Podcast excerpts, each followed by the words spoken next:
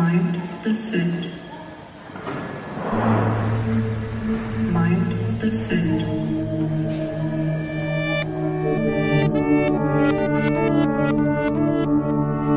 Hallo und herzlich willkommen zu Mind the Set, dem Podcast, in dem wir zu dritt inzwischen in voller Besetzung über das Thema Mindset sprechen, über die Art, wie der Begriff verwendet wird, vor allem in Literatur oder Seminaren zum Thema Selbsthilfe oder auch Persönlichkeitsentwicklung und beschäftigen uns mit der Frage, ob Dinge, die manchmal behauptet werden zum Thema Mindset, auch wirklich so haltbar sind.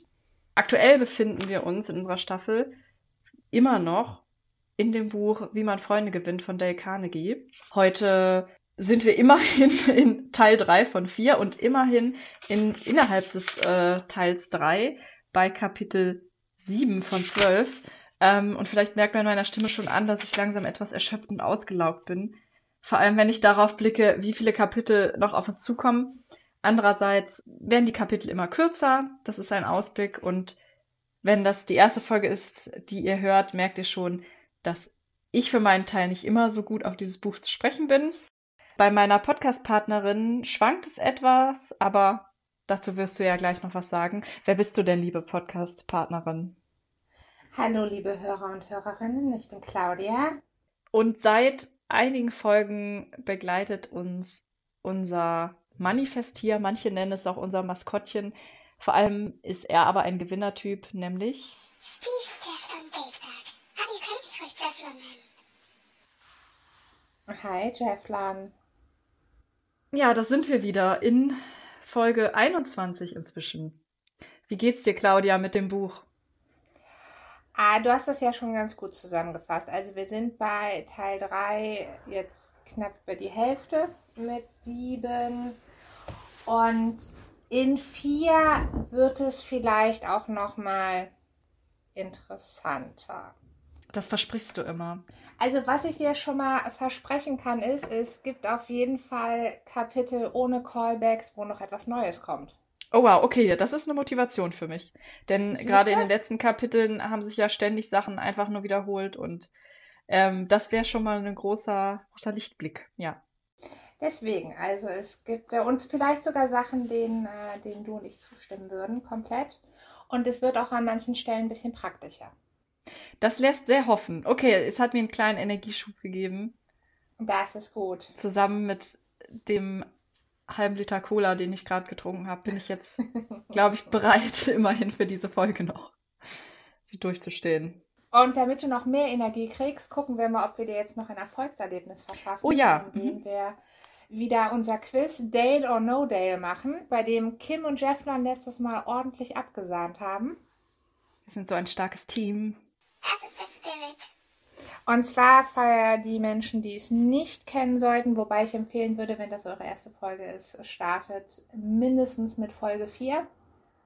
Aber es geht darum, dass wir, äh, ich zwei Bücher von Harry Overstreet erworben habe, den Dale häufig zitiert und dadurch entstand die Kategorie Dale or No Dale. Ist es ein Zitat von Dale oder von Harry Overstreet?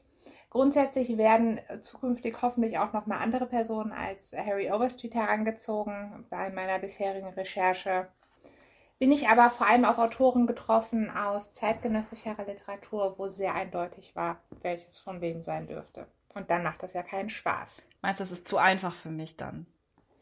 Ich fürchte.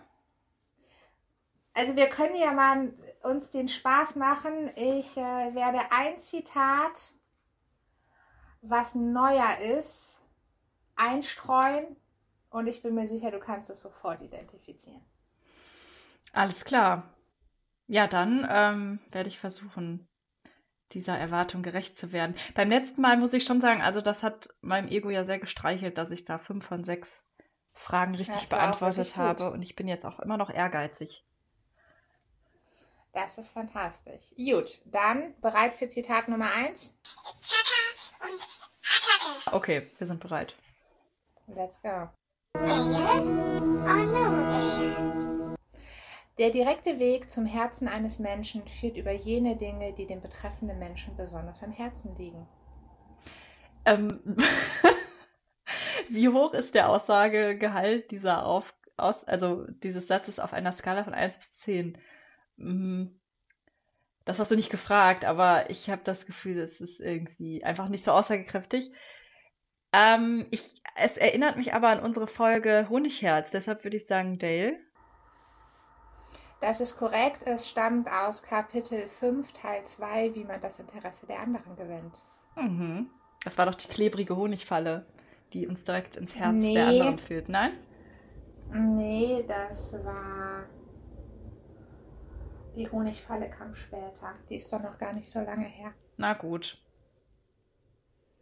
Wir Aber sind, äh, hier startet es mit Roosevelt und seinen diversen Weisheiten. ja, gut, das hilft mir jetzt aber auch nicht, das Kapitel zu verorten, weil Roosevelt ja auch ständig vorkommt. Ähm, äh, äh, ja, es war das schon. Kapitel mit Tante Libby Lindsley, wo der Junge denkt, der Mann steht genauso auf Boote wie er selber. Ah, ja, jetzt erinnere ich mich. Mhm. Und ich weiß auch noch, dass ein Hashtag von dir Libby Lindsley war. Genau, Weil du den Namen lustig fandest. Nach wie vor. Ja, Okay, bereit für Zitat Nummer alles zwei. klar, ich bin bereit. Jefflon, auch bereit. Okay. Ein Nein ist ein Hindernis, das äußerst schwierig zu überwinden ist. Würde ich ja tendenziell in unserem, unserer Folge, in der wir über das Ja sagen und Sokrates gesprochen haben, verorten. Aber das klingt für mich von der Formulierung irgendwie so ein bisschen straighter und nicht so blumig, wie Dell das immer macht. Deswegen würde ich sagen Harry Overstreet. Fantastisch deduziert und das Yes. ist korrekt. Ah, ich kenne sie einfach, die Boys. Ich weiß Genau, du genau. hast es einfach drauf. Ja. Okay, nächste, das So. nächste versucht Jefflon jetzt. Für mich ist das ja viel zu einfach. Die nächste Frage beantwortet Jefflon. Okay. Es ist eine sehr einfache Technik, diese Ja-Antworten. Und doch, wie sehr wird sie vernachlässigt? Okay, Jefflon, ich helfe dir nicht. Du musst es alleine wissen. Hm. Ja, es geht wieder ums Ja. Hm. Dale Carnegie? Das ist falsch. Oh, Es schade. ist auch Harry. Es ist Aber auch es tut mir leid, Overstreet. Aber es ist ja wirklich schwer. Es ist ja jetzt schon für Fortgeschrittene, dieses Quiz. Ja, und Jefflon war ja nicht von Anfang an dabei. Du hast natürlich schon viel länger Zeit, Dale und seine Persönlichkeit und seine Formulierung für dich zu verinnerlichen. Das stimmt. So, Jefflon, guck mal, wir machen noch eins. Das schaffst du bestimmt. Man kann einem anderen Menschen kaum ein größeres Kompliment machen, als wenn man ihm aufmerksam zuhört. Hm. Dale Carnegie? Ist korrekt. Sehr schön. Ein Special Keks für Jefflon. Ja, wobei ich auch nicht sagen könnte, in welchem Kapitel das war, weil wir ja mehrere zum Thema Zuhören und Schweigen und Fragen stellen hatten. Ja. Es war in Kapitel 4, Teil 2, der gute Zuhörer ist der beste Gesellschaft. Ah ja. Das mit dem Bridge-Abend startet und wo wir gelernt haben, dass wir was für unser Gesicht machen müssen. Ach ja, genau. Aber auch mal lachen, ne? Auch das, aber war das das Lächelkapitel? Nee, das war noch ein anderes. Ach, das war noch ein anderes. Ach, was der da alles untergebracht hat, der Dale. Aber nee, ich muss mich auch korrigieren. Es startet zwar auch mit einem Bridge-Abend, aber es ist der Bridge-Abend, wo die Dame von ihrer Afrika-Reise erzählt. Es ist nicht Ah, ja. die Dame, die was für ihr Gesicht tun Okay, muss. dann passt das für mich Die wieder, weil das mit dem äh, Genau. Mach was mit deinem Gesicht hatte ich sehr mit dem, dass man lächeln soll, verbunden. Okay. Ja. Okay. Zitat Nummer 6, glaube ich. Nein, 5. Ich muss nicht andere beeindrucken, ich beeindrucke mich selbst. Auch wie schön. Äh, das will ich mir irgendwie auf ein Poster schreiben und zu Hause aufhängen. Ich beeindrucke mich selbst. Das klingt aber irgendwie noch so positiv, so als könnte man sich selbst noch überraschen. Ähm, das würde ich eher bei Overstreet sehen.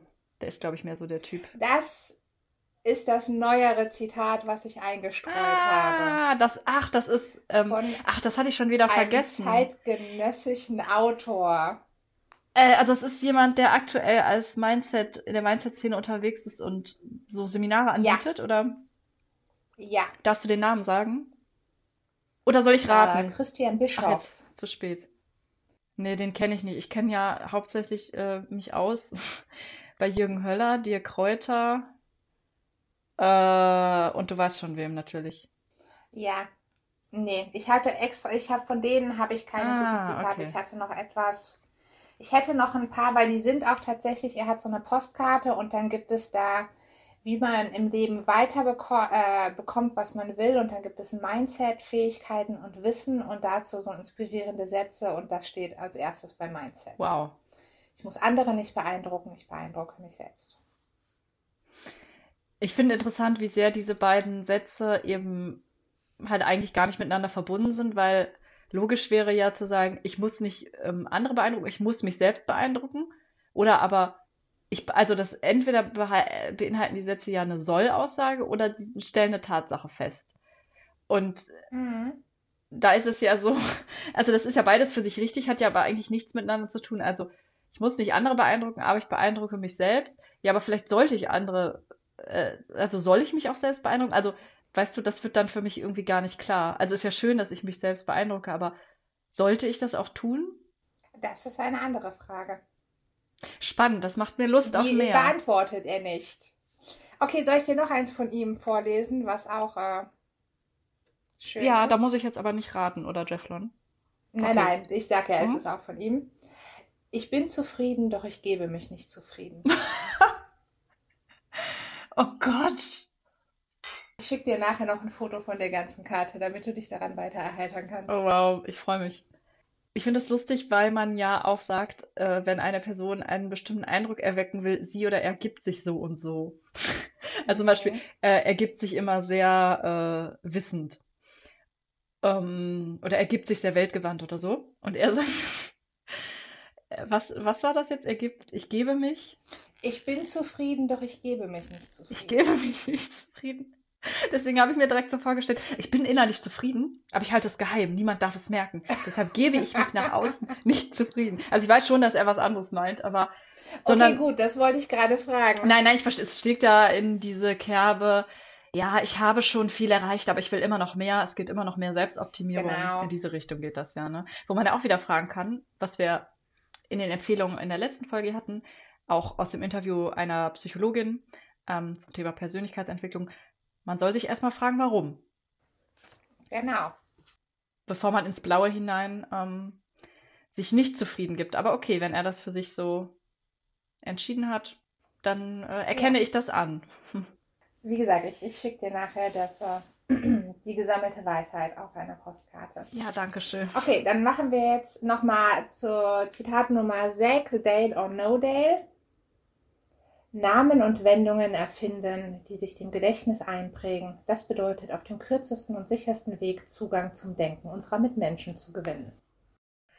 Dieses Einprägen klingt ja eigentlich erstmal so, als würde ich eine Me Mnemotechnik irgendwie machen, um mir selbst was zu merken. Ist das so gemeint? Oder kannst du das nicht beantworten ohne mir die Lösung?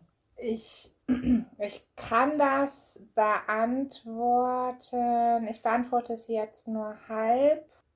Also es geht darum, wenn man sagt, ich möchte Menschen beeinflussen oder überzeugen, dann muss ich ja erstmal Aufmerksamkeit generieren und das geht zum Beispiel, indem ich Namen und Wendungen, Geschichten, was weiß ich was erfinde, die sich einprägen. Ach Denn so. wenn ich die Aufmerksamkeit bekomme, das ist ja die schwierigste Stufe. Ich muss ja in den Fokus kommen, damit dann überhaupt Aufnahme äh, möglich ist. Mhm. Und wenn der erste Schritt nicht passiert, dann haben wir ja schon gelernt, ist gut, egal wie gut das Gedächtnis oder sonst was ist, es passiert halt nichts. Und wohlgemerkt, das Und- haben wir nicht von Dale gelernt, möchte ich ja mal einstreuen. Das haben wir beide uns erarbeitet. Das hat die weise Kim uns wissenschaftlich Genau. äh, hergeleitet. Ja, aber genau, stimmt, ich erinnere mich. Okay, wenn das so gemeint ist als ähm, Aufmerksamkeit und dann für die Kommunikation und damit es sich bei anderen einprägt, ähm, was man sagt, würde ich das auch eher bei Harry vermuten und nicht bei Dale. Das ist korrekt. Es stammt aus Kapitel 7. Wie bewirkt man, dass Ideen haften bleiben? Ich finde, da hätte Dale vielleicht sogar mehr bei Harry mal abschreiben sollen. Ja, ich habe auch schon überlegt, ob wir, auch wenn wir eigentlich was anderes machen möchten, wenn Dale fertig ist, ob man nicht doch Harry nochmal nimmt, weil er gar nicht so viele Kapitel hat und es schon ein bisschen, wie soll ich sagen, äh, potenziell mehr Mehrwert hat als Dale. Ja, kann ich mir gut vorstellen, dass das potenziell mehr Wert hat. Ja, aber noch sind wir ja mh, mit Dale äh, hier. Genau, und äh, potenziell sind wir auch noch ein Jahr mit Dale beschäftigt. Insofern, wer weiß, was wir bis dato noch alles auf unserer Liste haben.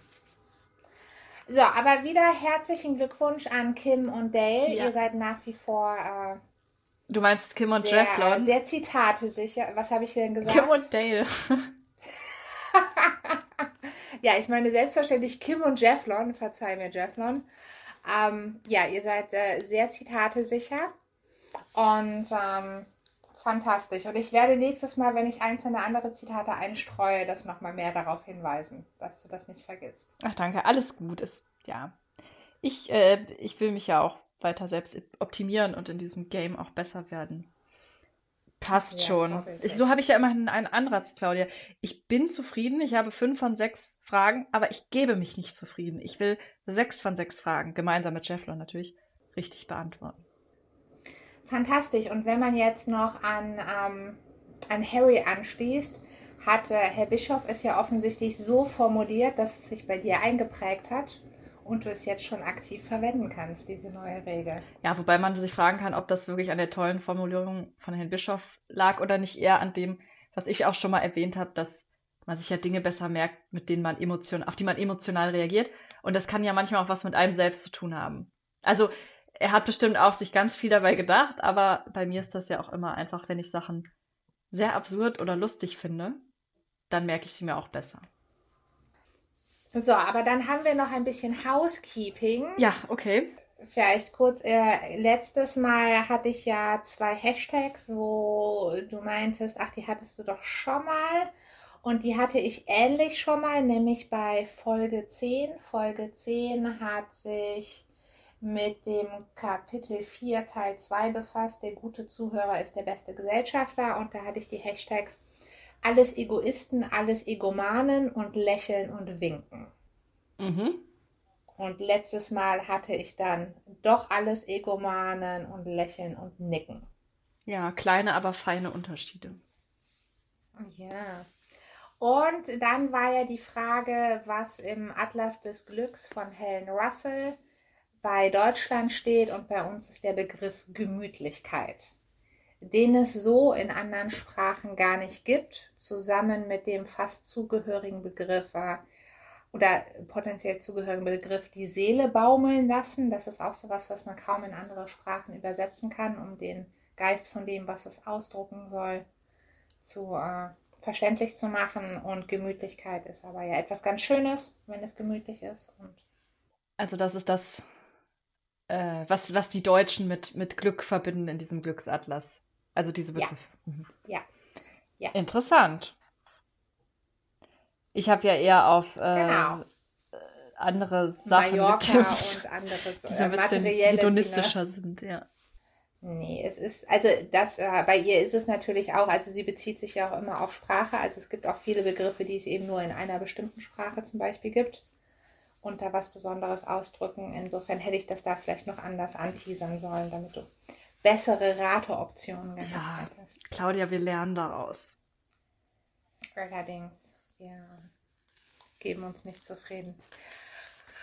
So, und ähm, wie, inwieweit wir uns mit diesem Kapitel zufrieden geben, was uns heute erwartet, werdet ihr jetzt herausfinden. Und zwar ist es, wie Kim schon sagte, Kapitel 7, Teil 3. Und der Titel im Deutschen ist, wie man die Mitarbeit der anderen gewinnt. Wie ist das im Englischen? Im Englischen wird der Begriff Kooperation verwendet. How to get cooperation. Uh. Okay. How to Okay. get cooperation. ja. Ähm, ja, wie man die Mitarbeit der anderen gewinnt, finde ich nicht ganz das Gleiche. Aber dazu wirst du uns gleich ja noch mehr sagen. Also, wie es so häufig ist, startet Dale wieder mit einer besonderen These, nämlich, dass wir in unsere eigenen Ideen doch viel mehr Vertrauen haben als auf Ideen von anderen. Und deswegen wäre es klüger, nicht äh, Ideen und Ansichten jemandem aufdrängen zu wollen, sondern vielleicht eher nur Vorschläge zu machen. Und auch das wird dann wieder äh, illustriert, einmal mit einem Beispiel aus der Automobilbranche. Dann mit einem äh, Skizzenzeichner und dann äh, treffen wir zwei ganz tolle Manipulationsbeispiele. Äh, einmal Vater manipuliert Tochter, um seinen Willen zu bekommen. Und äh, später wird noch ein Präsident, ein neuer Präsident, den wir, glaube ich, noch nicht hatten, noch erwähnt und manipuliert. Und zwischendurch geht es noch um Röntgengeräte, den Fremdenverkehr und Laoze. Und natürlich Wolf Waldo Emerson ist auch wieder am Dass Start. ich mir den nicht aufgeschrieben ja, ich bin habe. echt enttäuscht. Den habe ich doch knapp überlesen. Das gibt's ja nicht. Ah, da gucke ich gleich nochmal nach, wo der vorkommt. Naja, auf jeden Fall die Regel dazu ist dann, lassen Sie den anderen glauben, die Idee stamme von ihm. Was sich ja so ein bisschen mit Dales These deckt.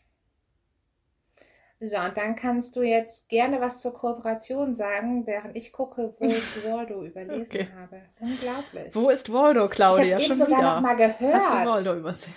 dass, äh, ja, Also, ich wollte ganz kurz was zum Begriff Kooperation sagen, weil ähm, mir noch ganz gut in Erinnerung geblieben ist, dass wir im Studium, aber ich glaube auch danach, immer mal unterschieden haben, wenn es um Teamarbeit ging oder Gruppenarbeit, ähm, meistens aber eher so im Arbeitskontext Teamarbeit, ähm, unterschieden haben zwischen Kooperation und Kollaboration und beides lief unter dem Stichwort Zusammenarbeit. Und ich finde interessant bei dir, ähm, im Titel heißt es ja dann Mitarbeit, was aber auch ja erstmal die Assoziation eben Mitarbeitende im Unternehmen weckt oder also die Mitarbeitstelle ist jetzt nichts, was ich so verbinde mit äh, freundschaftlichen Beziehungen zum Beispiel. So, arbeite doch mal mit. Außer vielleicht, wenn man äh, in der Familie, wenn man seinem Kind die Schuhe zubindet, dann sagen Eltern, glaube ich, auch manchmal sowas wie, jetzt mach doch mal mit, arbeite doch mal mit, wenn Kinder so sich sperren. Aber ähm, ja, ansonsten ist es ja. Oder vielleicht, wenn gemeinsam Geschenke gebastelt werden für andere oder so. Ja, okay, das ist dann stimmt. Dann könnte man auch schon wieder sagen, es ist vielleicht Mitarbeit. Naja, jedenfalls, ähm, Kooperation wurde bei uns, sage ich jetzt mal ganz allgemein, ähm, also im psychologisch-pädagogischen Kontext immer abgegrenzt von Kollaboration. Also Kollaboration hat natürlich auch nochmal Assoziationen ähm, aus der, äh, also im Zusammenhang mit den Weltkriegen, wo eben bestimmte Nationen auch mit dem Nazi-Regime kollaboriert haben. Das meine ich ja ausdrücklich nicht, sondern im, aber auch im, im, im Wirtschaftskontext ähm, äh, beschreibt Kollaboration die Art von Zusammenarbeit, dass man also nicht nur gemeinsam sich gegenseitig zuarbeitet, ähm, sondern dass ein Teil der Zusammenarbeit auch wirklich im Kontakt stattfindet und man gemeinsam ja meistens auch schöpferisch tätig ist, also wirklich direkt zusammen ist, sich austauscht und gemeinsam etwas schafft. Und ähm, Kooperation wäre zum Beispiel auch, also ist dann etwas weiter gefasst, dass jeder für sich, also Teile einer Gruppe, jeder für sich ihren Beitrag leisten und arbeiten und das am Ende nur zusammenfügen. Das wäre auch Kooperation. Wir haben gemeinsam Okay. auf ein Ziel hingearbeitet, aber eben Besonderheit von Kollaboration, wenn man das eben fördern möchte, gerade vielleicht, wenn man ähm, neue Produkte entwickelt, zum Beispiel, sagt, wird manchmal gesagt, naja, die Leute sollen wirklich kollaborieren und nicht nur kooperieren. Also sie sollen ähm, sich auch gegenseitig austauschen, sich gegenseitig anregen und tatsächlich dann auch enger zusammenarbeiten in dieser Form. Dann habe ich aber nochmal in meinem Lehrbuch Sozialpsychologie nachgeguckt, wie die das definieren. Und die wiederum sagen oder orten Kooperation auch als Hilfeverhalten ein. Also wir haben ja viel über Altruismus gesprochen, Stichwort Egoman, was du ja gerade auch im Hashtag hattest. Ja. Und inwiefern sind wirklich alle Menschen egoistisch oder warum helfen Menschen dann, äh, wenn sie doch alle egoistisch sind? Das haben wir in den letzten Folgen ja zur Genüge diskutiert. Ähm, und in, in meinem Lehrbuch Sozialpsychologie wird dann nochmal gesagt, also Kooperation beschreibt ein Hilfeverhalten, das keine Einbahnstraße ist. Also es geht in beide Richtungen. Menschen handeln zusammen und jeder kann erwarten, einen Vorteil zu haben. Während es bei anderen Arten von Hilfeverhalten, Okay. zum Beispiel in Notsituationen, ja auch so ist, dass äh, eine Person in Not ist und die andere hilft und das ist eben kein, keine Wechselseitigkeit. Und die definieren Kooperation so, dass es eben eine Wechselseitigkeit gibt. Und das können wir vielleicht mal im Hinterkopf behalten, wenn wir über das Kapitel sprechen und ob das wirklich Ja. Kooperation ist, was Dale da beschreibt oder wozu er uns verleiten möchte. Ja, spannend und äh, wirklich auch nochmal mit der ähm, Abgrenzung zur Kollaboration. Denn ich hätte gedacht, dass Kooperation mehr ist als Kollaboration. Und das ist ja nicht. Es ist ja genau andersrum.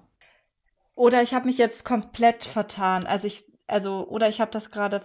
Nein, du, ich, ja, ich glaube, dass äh, ich würde, glaubt ihr da hundertprozentig und äh, gestehe nur meine eigene Unwissenheit. Auf jeden Fall wird, also das ist ja jetzt auch nicht irgendwie gesetzlich so festgelegt, aber die Begriffe werden auf jeden Fall in bestimmten Bereichen eben unterschiedlich verwendet und dann bezeichnet der eine Begriff eben, dass man sich nur zuarbeitet und der andere mhm. im Gegensatz dazu, dazu eben sagt, äh, das ist mehr, man ähm, ist auch wirklich im direkten Austausch und beeinflusst sich gegenseitig unmittelbar. Ähm, aber wir können das ja nochmal absichern. Vielleicht habe ich auch, jetzt kriege ich auf einmal Panik, dass ich das doch vertauscht habe. Nein, überhaupt nicht. Ich, äh, pass auf, meine Interpretation wäre, dass ich ja häufiger mit dem Begriff Kooperation konfrontiert wurde als dem anderen und dass es da eben nicht differenziert wurde und das, was ich unter Kooperation verstehe, wäre aber eigentlich Kollaboration. Ja, also wichtig ist ja erstmal, dass es das mit der Einbahnstraße eben aus dem sozialpsychologischen Kontext fand ich auch nochmal ganz interessant. Ja, allerdings. Und das ist ja auch, ähm, also gerade für die, denen geholfen wird, ist es ja auch häufig viel, ist die Akzeptanzhilfe anzunehmen ja häufig höher, wenn ich mich auch revanchieren mhm. kann. Und es eben keine Einbahnstraße ist. Daher. Ja, interessant. Ich bin mal äh, gespannt, wie die Beispiele das handhaben und habe da auch schon eine Idee, was da sein könnte. Gibt es, wir haben ja so sechs, sieben Beispiele. Möchtest du eins davon besonders gerne besprechen oder eins auf gar keinen Fall? Also wir haben ja zuerst die Automobilbranche. Ja.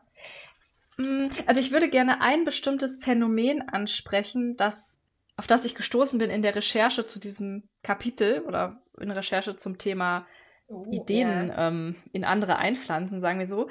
Ähm, und ich glaube, das ist aber wirklich unabhängig von den konkreten Beispielen. Das kann ich unabhängig davon machen. Deswegen, ich bin offen. Ähm, ich würde nur anregen, dass, dass wir noch mal kurz auf das Thema. Ähm, wobei doch, ah ja, es gibt eine Stelle, da sagt jemand, ich hatte ein Moral Bargain. Genau, das ist das erste Beispiel und äh, das würde ich auch gerne genau wegen dem moralischen ja. Vertrag besprechen. Und das mit den Skizzen könnte, fände ich auch noch gut und dann finde ich das mit dem Vater sehr spannend. Ich folge dann deinen Vorschlägen. Okay. Yay, danke. Und kurz, ich habe ja nochmal geguckt, ich habe Waldo nicht gefunden. Ich bin gespannt, wo er bei dir auftaucht. Bei mir ist er drin. Das also entweder habe ich gerade ganz schlecht nochmal durchgescreent oder es gab wieder interessante Lektorentscheidungen. Nun denn, also wir starten in Philadelphia mit einem Herrn, der Verkaufschef einer Automobilfirma ist und natürlich auch den Kurs von Dell besucht, wie es mit bei den meisten Menschen, die in diesem Buch auftauchen, der Fall ist.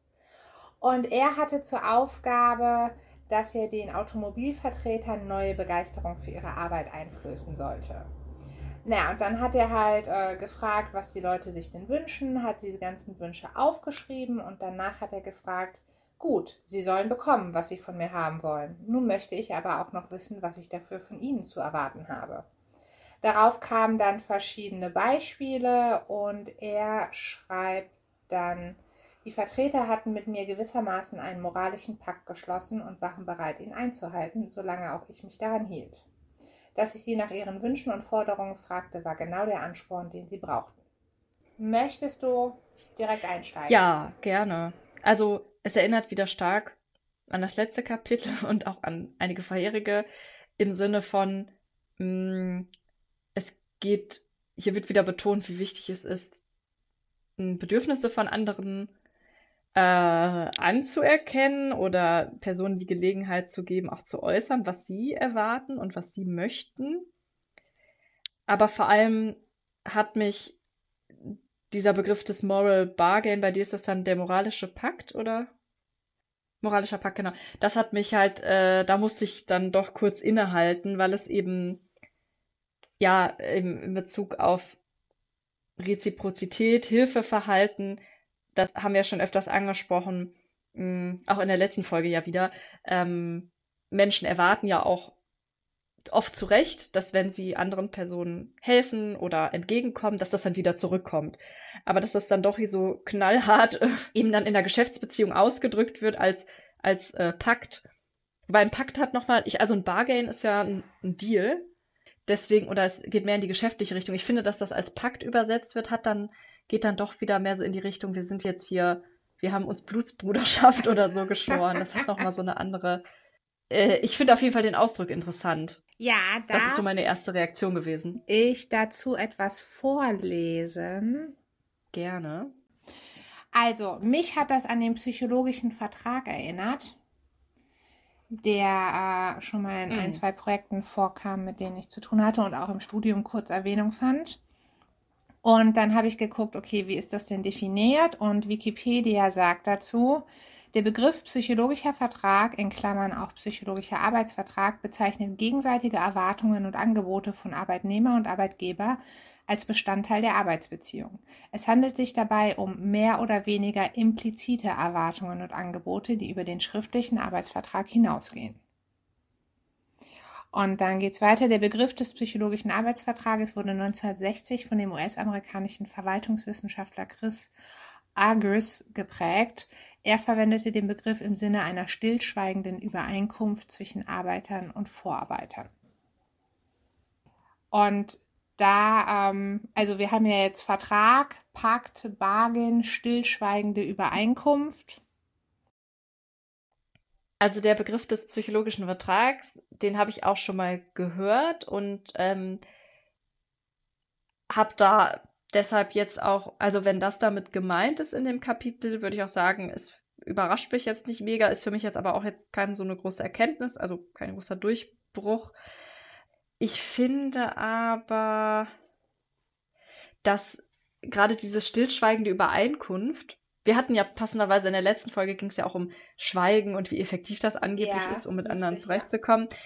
Auch in dem Beispiel ist es ja gar nicht so stillschweigend, tatsächlich, sondern ähm, der Vorgesetzte sagt ja ziemlich klar, so, ich sag euch jetzt äh, das und das, ich mache euch eine Ansage und jetzt sagt ihr mir, was ihr von mir erwartet. Und das ist, also das kennt man ja auch heutzutage aus so Zielvereinbarungen, Genau, ne? Mit ja. in Mitarbeitergesprächen und so. Also das ist jetzt alles, also kann man natürlich sagen, für die Zeit, wenn die das damals schon so gemacht haben, ist das sicherlich dann auch eine gute Sache ge gewesen. Aber ich bin mir nicht ganz sicher, ob die das, also es wird hier nicht so da, nicht so clean dargestellt. Ähm, sondern es wird hier im Kapitel wieder eher so als was dargestellt, haha, ich habe die, ich habe im Grunde so einen kleinen Zaubertrick gemacht, weil ich habe die jetzt hier auf meine Seite gezogen und manipuliert und die haben das gar nicht gemerkt. Du findest Ähm, es also so ein bisschen shady. Ich finde es ein bisschen, also so wie es hier rübergebracht Okay, wird, also auch ja. wie es, äh, also auch wie es von Dale halt geschildert wird, jetzt nicht mal wie der Mann ähm, in dem Beispiel das selbst formuliert. Zum Beispiel werden die Mitarbeiter dann ja dadurch so äh, inspiriert und angeregt, dass sie total begeistert sind wieder, äh, dass sie da ja die Gelegenheit hatten, da auch ihre Wünsche zu äußern. Und dann steht hier als Beleg dafür, wie begeistert die sind bei mir, one salesperson volunteered to work 14 hours a day. Wo ich mir, wo ich jetzt einen neuen Smiley erfunden habe. Ich habe bisher am Rand halt immer nur so lachende oder weinende Smileys gemacht. Und da, ich habe in diesem Kapitel angefangen, echt, also Gesichter zu malen, die sich übergeben. Und das habe ich auch bei diesem Volunteer to work 14 hours a day. Also ich, ich hoffe, Volunteer heißt nicht, dass er nicht dafür bezahlt wurde, 14 Stunden zu arbeiten. Aber es wirkt halt so ein bisschen, so wie es rübergebracht wird, als, haha, damit haben wir sie jetzt, haben wir sie im Grunde über den Tisch gezogen, weißt du? Das ist ja auch, ähm, was mit dem Begriff des Bargain auch schon mal ähm, Ja. assoziiert wird. Ähm, also als wäre man dabei bei Zielvereinbarungen ähm, wird zumindest meistens gesagt, dass es nicht darum geht, irgendwie Leute auszutricksen, sondern gemeinsam Ziele zu vereinbaren, auf die man, auf die man sich dann einigt. So. Genau, es geht ja um Klarheit. Genau, und diese Klarheit kommt in dem Beispiel für mich nicht so rüber, sondern es wird gestellt als, ja, wir haben ein gutes Geschäft, wir haben Schnäppchen gemacht, haha, ich habe den Mitarbeiter dazu gekriegt, dass er 14, 14 Stunden freiwillig, wie auch immer das freiwillig gemeint ist, arbeitet. Deshalb bin ich immer noch, also habe ich nicht so ein gutes Gefühl bei diesem Beispiel. Also ich, äh, ich hatte jetzt nicht die Interpretation, dass der das da, also ich gehe schon davon aus, dass der dafür bezahlt wird. Ich gehe auch nicht davon aus, dass die Person jetzt tatsächlich 14 Stunden arbeitet, sondern dass das einfach einer der Sachen war, die angesprochen wurden, als er gefragt so. hat, was er dafür erwarten kann. Das hieß für mich jetzt noch nicht, dass sie das auf jeden Fall so machen würden. Und positiv interpretiert gab es danach ja vielleicht auch noch ähm, wie so eine Art Zielvereinbarung. Also, dass er dann gesagt hat, okay, fantastisch, wenn ich euch das und das gebe, ihr habt jetzt die und die Sachen vorgeschlagen, ich hätte gerne die fünf von den sieben oder sowas. Aber das ist jetzt pur meine subjektive Interpretation. Dazu steht hier ja nichts weiter. Und ich gebe dir recht, das Pakt hat noch mal so ein bisschen eine andere Konnotation, die wahrscheinlich von der Wortbedeutung her gar nicht unbedingt negativ sein muss, aber also ich, ich kann schon fühlen, warum du das so ein bisschen shady findest. Und gleichzeitig ist das aber eine der wenigen Sachen, die hier beschrieben wurden, von denen ich mir vorstellen kann, dass das im wahren Leben erstaunlich gut funktioniert. Denn das Konzept des psychologischen Vertrages gibt es ja nach wie vor. Und ich hatte auch mal einen Kunden, also bei unserem gemeinsamen vorherigen Arbeitgeber, der hat dann ganz begeistert von einem Seminar erzählt. Und das, da waren halt auch solche Tricks und teilweise einfach nur, okay, und jetzt er macht aber aus dem Satz, äh, schiebt da die drei Wörter anders hin und dann formuliert er das so und so und dann habt ihr mehr Manipulationseffekte. Das hat der natürlich nicht so gesagt, das ist meine böse Zusammenfassung davon. Und das hat ihm wahnsinnig viel gegeben und das hat für den auch alles funktioniert in der Industrie. Und daran hat mich dieses Beispiel so ein bisschen erinnert. Und, und da ging es auch ähm, in deinem Erlebnis jetzt mit diesem Kunden, ging es auch darum, dass vorgesetzte Mitarbeitenden die Möglichkeit geben, so jetzt bringt ihr mal ein, was ihr äh, auch von mir erwartet und was und nennt dann aber im davon, ja. Gegenzug, was ihr für mich tun könnt. Okay. Genau, das war so die erste Eskalationsstufe, nenne ich es jetzt mal. Und dann gab es halt noch zwei, drei weitere Eskalationsstufen, wenn das nicht funktionieren sollte, was man danach macht. Bei den meisten hat das funktioniert, aber es gab halt ein paar, also da ging es auch viel um zu spät kommen und so. Ja, aber da, ähm, also ich glaube, dass es bestimmte Zielgruppen oder Settings gibt, in denen das gut funktionieren kann. Und gerade dieses Klären von Erwartungen und da auch nochmal zu erfragen, was sind denn deine Hygienefaktoren und was sind deine Motivationsfaktoren, das ist ja ganz wichtig. Denn wenn ich feststelle, angenommen, ich glaube, dass die beste Qualität meines Führungsverhaltens ist, dass ich immer mit gleichem Maß mich selber und andere messe. Und ich habe da aber eine Person, die sagt, für mich ist das Wichtigste, dass du mir jeden Morgen guten Morgen sagst und mich fragst, wie es mir geht. Dann ist es ja wichtig, das zu wissen. Denn dann mache ich das. Und das kann man ja genau damit erreichen. Und das finde ich eigentlich eine ganz, äh, ganz sinnvolle Botschaft an diesem Kapitel. Ja, da würde ich auch nicht widersprechen. Wobei das Prinzip ähm, am Ende des Kapitels ja Das ist nochmal was ganz nochmal anderes. herausstellt, ähm, es ginge eben darum, anderen Ideen einzupflanzen und die Personen sollen dann denken, es seien ihre eigenen Ideen. Und das zum Beispiel habe ich jetzt, ich finde, das ist gar nicht nötig, um so einen psychologischen Vertrag zu schließen. Überhaupt Sondern nicht. wie du sagst, ist, da geht es ja vor allem Transparenz, Klarheit, damit erreicht man dann ähm, das auch.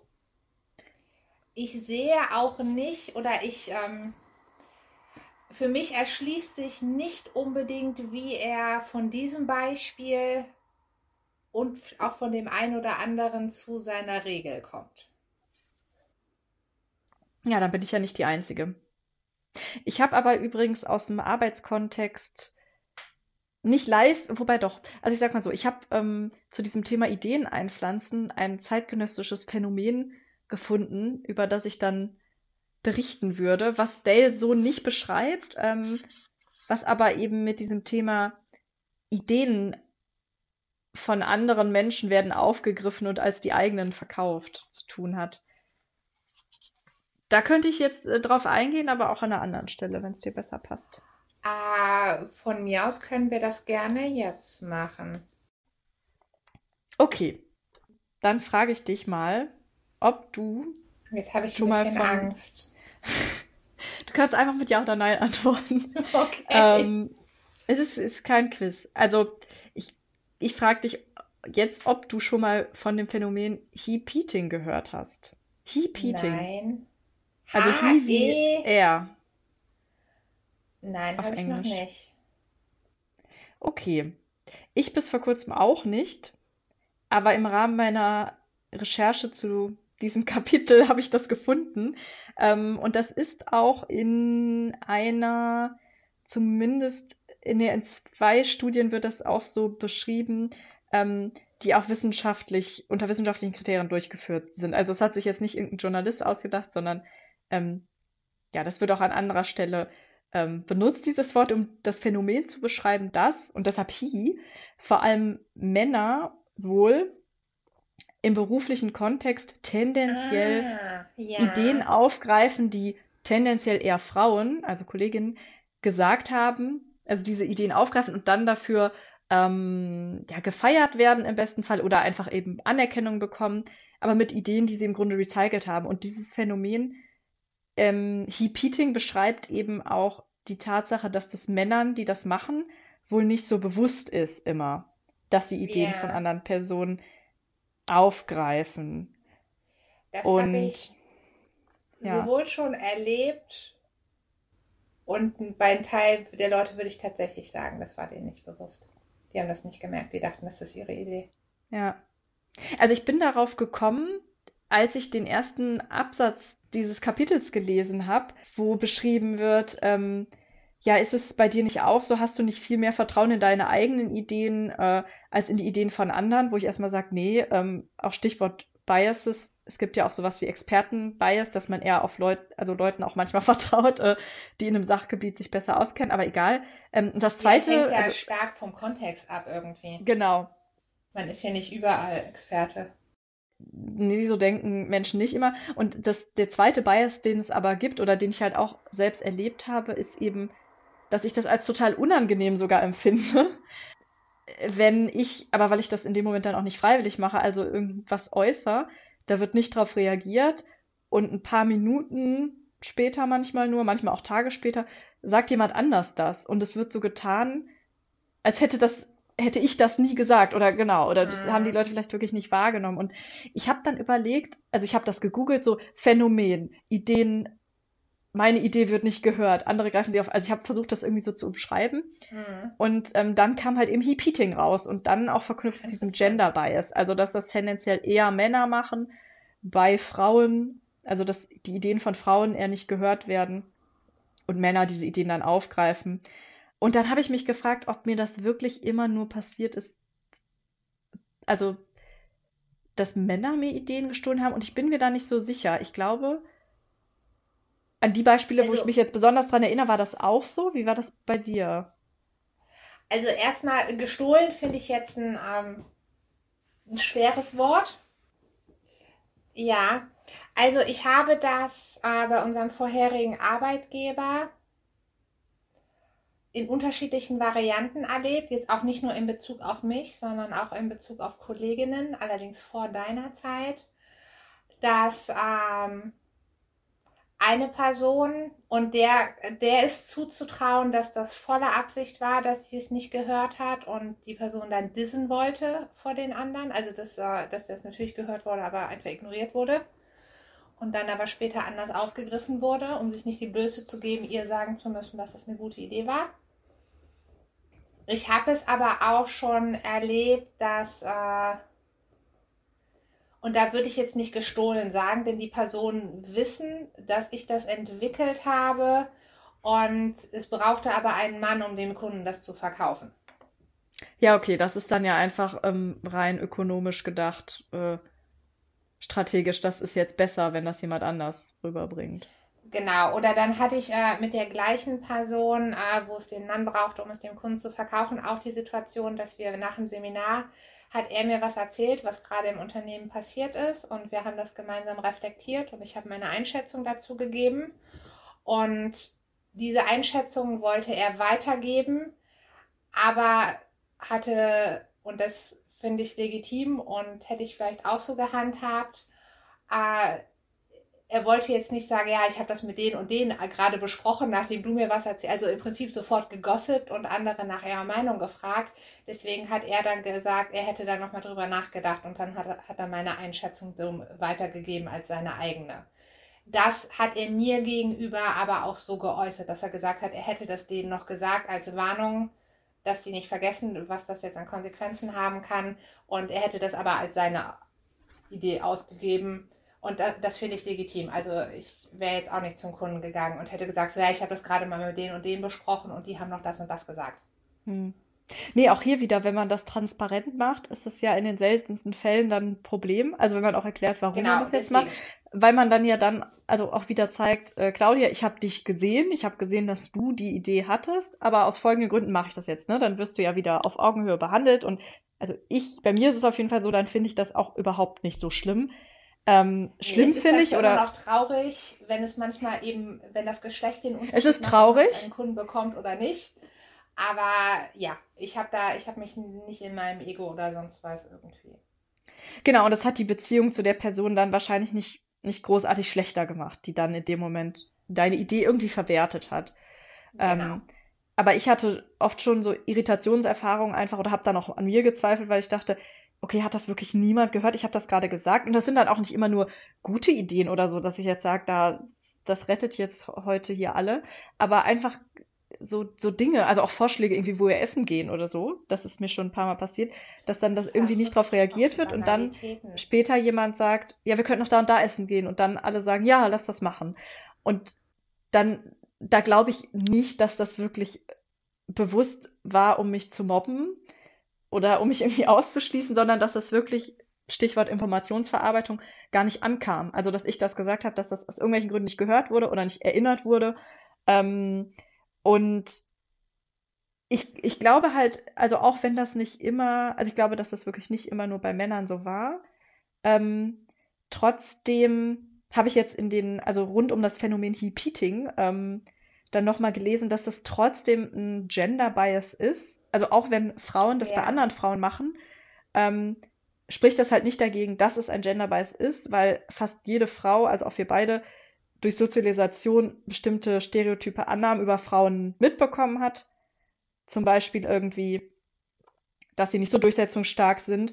Und oft wendet man auch Stereotype, die man mitbekommen hat, auch auf sich selbst an. Ja, Und, oder auch auf andere Frauen, auch wenn man das nicht will, ähm, passiert das halt leider manchmal noch. Und ist auch oft unbewusst, dass man aber dann auch bestimmte Dinge vielleicht einfach nicht hört oder auch sich selbst manchmal nicht so ernst nimmt oder sich selbst schon mal eher hinterfragt, bevor man sagt, hey, hallo, äh, habt ihr gerade nicht gehört, was ich gesagt habe? Also das ist schon so eine Tendenz, wo man einen ähm, Geschlechtereffekt beobachtet, habe ich jetzt gelesen. Und kann das auch Ja. Ich habe lustigerweise das auch bei meinen Eltern schon erlebt und ich glaube nicht, dass da, äh, dass es der Unterschied unbedingt ist, dass mein Bruder männlich ist. Aber wo ich auch vor zwei, drei Jahren sie schon mal gefragt habe, was sie denn in ihrem Leben noch unbedingt machen wollen, weil sie sind ja jetzt im Alter, wo man nicht weiß, wie viele Jahre, also nicht, dass ich wüsste, wie viele Jahre ich noch habe, aber meine Prognose ist ja für mich eine andere als für meine Eltern. Und da waren beide so, ah, wir sind wunschlos glücklich, alles gut, sind null darauf eingegangen. Mein Bruder hat die gleiche Frage vor etwa einem halben Jahr gestellt und das hat für meine Mutter total viel bedeutet. Sie ist dann Fallschirmspringen Was? gewesen, weil das auf ihrer Liste stand und hat das noch drei, vier Mal hervorgehoben und ich habe da, also pass auf, das sei ihr alles gegönnt und cool, dass sie das gemacht hat. Aber zwischendurch habe ich manchmal da gesessen und gedacht, Leute, ich habe euch die Frage schon vor eineinhalb Jahren gestellt und ihr habt null darauf geantwortet. Genau dieses Gefühl meine ich. Dass man da einfach so innerlich, also man Genau, dann innerlich so denkt, hallo, äh, habe ich was du, verpasst? hast du gehört, dass ich das gesagt ja, habe? genau. Genau, also äh, wie gesagt, ich weiß nicht, ob da der Geschlechter, weil ich glaube, meine Eltern sehen mich häufiger, als sie meinen Bruder sehen. Das kann ja auch schon mal so ein Effekt sein, dass manchmal was nochmal von jemandem mehr von außen kommen muss. Aber ähm, ja, ich weiß es nicht. Aber insofern, ich, ich, äh, I feel you. Ich kenne das. Noch zur Erheiterung, es gibt als alternative Begriffe, um das Phänomen zu beschreiben, auch noch Himitating, also Imitating und Him zusammen. Uh, ja. Und was ich auch sehr schön finde, Bro-Propriation. Also Appropriation, Aneignung nur halt durch Bros. Bro-Appropriation. Das ist lustig. Ich finde es auch lustig und ich will ähm, aber auch ah. nochmal betonen, dass ich äh, da jetzt nicht ähm, mich genug informiert habe, um sagen zu können, das ist eindeutig ähm, ein ganz starker Effekt, der jetzt allen Frauen irgendwie am Arbeitsplatz passiert. Aber mal. genau, ich, ich, ich fand plausibel, was ich dazu gelesen habe und habe eben, wie du auch, bestimmte Erfahrungen gemacht, die damit vereinbar sind. Ähm, aber das ist jetzt auch noch nicht so gut beschrieben und so erforscht, äh, soweit ich das gesehen habe, dass man jetzt sagen kann, das ist ähm, äh, felsenfest. Ähm, ich wollte aber äh, vor allem auch mit dir darüber sprechen, um mit dir auch so abzugleichen, dass das oft eigentlich eine negative Erfahrung ist, wenn man merkt, dass Ideen oder Äußerungen nicht der Person zugeordnet werden, die sie eigentlich geäußert hat. Ähm, also wenn man das bewusst und strategisch ja. macht, so wie das hier in dem Kapitel vorgeschlagen wird, vielleicht habe ich noch nie gemacht, vielleicht sollte ich das mal ausprobieren und fühle mich dann besser, aber immer wenn es mir halt unfreiwillig passiert, finde ich das unangenehm und irritierend. Was ist denn dann, also denkst du dir dann, die Person hat das mit Absicht gemacht oder angenommen, die Person sagt jetzt, ach echt, ah, das tut mir leid, das wusste ich gar nicht mehr. Glaubst du sowas dann oder glaubst du das nicht und meinst, das ist eine Ausrede? Was, was geht dann so in deinem Kopf hervor? Also in der Regel glaube ich der Person da schon. Das hängt natürlich davon ab, wie gut ich die auch kenne oder wie vertrauenswürdig die auf mich wirkt. Aber das ist mir tatsächlich auch schon bei Leuten pa passiert, die ich sehr gut kenne, die ich sehr mag und denen ich niemals unterstellen würde, dass sie das machen, um mich zu verletzen oder um mich irgendwie auszunutzen. Ähm, sondern dann glaube ich schon, das war keine Absicht. Aber trotzdem auch wenn ich der Person keine Absicht unterstelle, bin ich ja erstmal beschäftigt. Also erstmal habe ich ein Störgefühl und denke ja. so, puh, was ist denn hier passiert? Ähm, das passt irgendwie nicht zu dem, wie ich die Situation wahrgenommen habe. Bin erstmal beschäftigt und kann mich dann nicht auf unsere gemeinsame, wie hier steht ja Kooperation, äh, konzentrieren.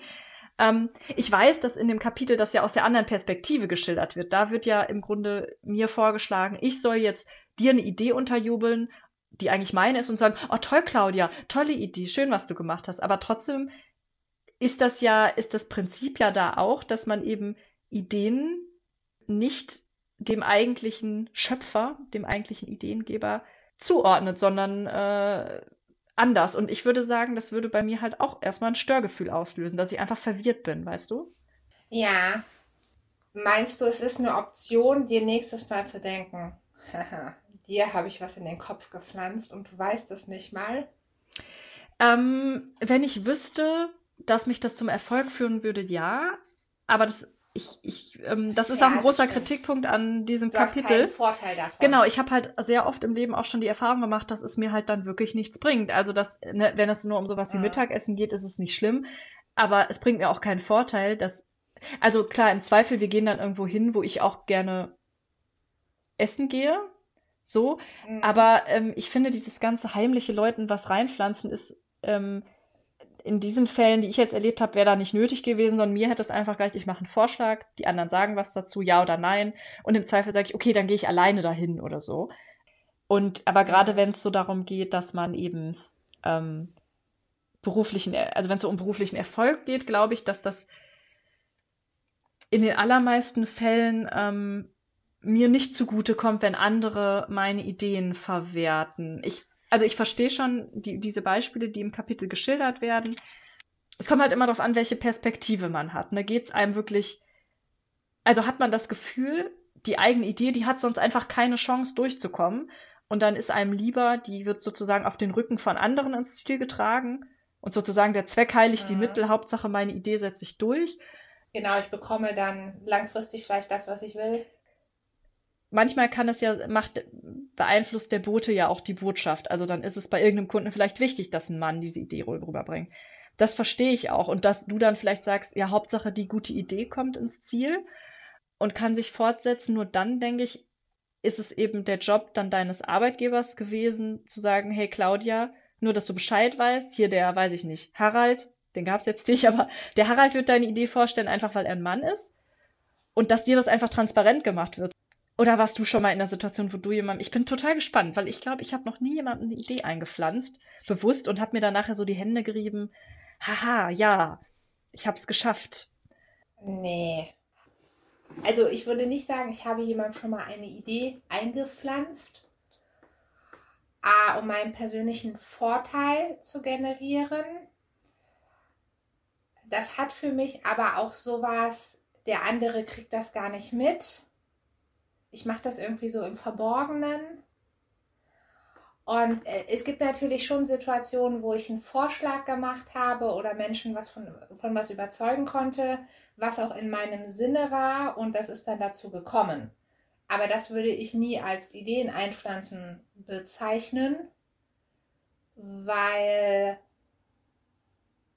ich das für mein Gefühl da auch transparent gemacht habe, indem ich sage, ich hätte gerne das und das.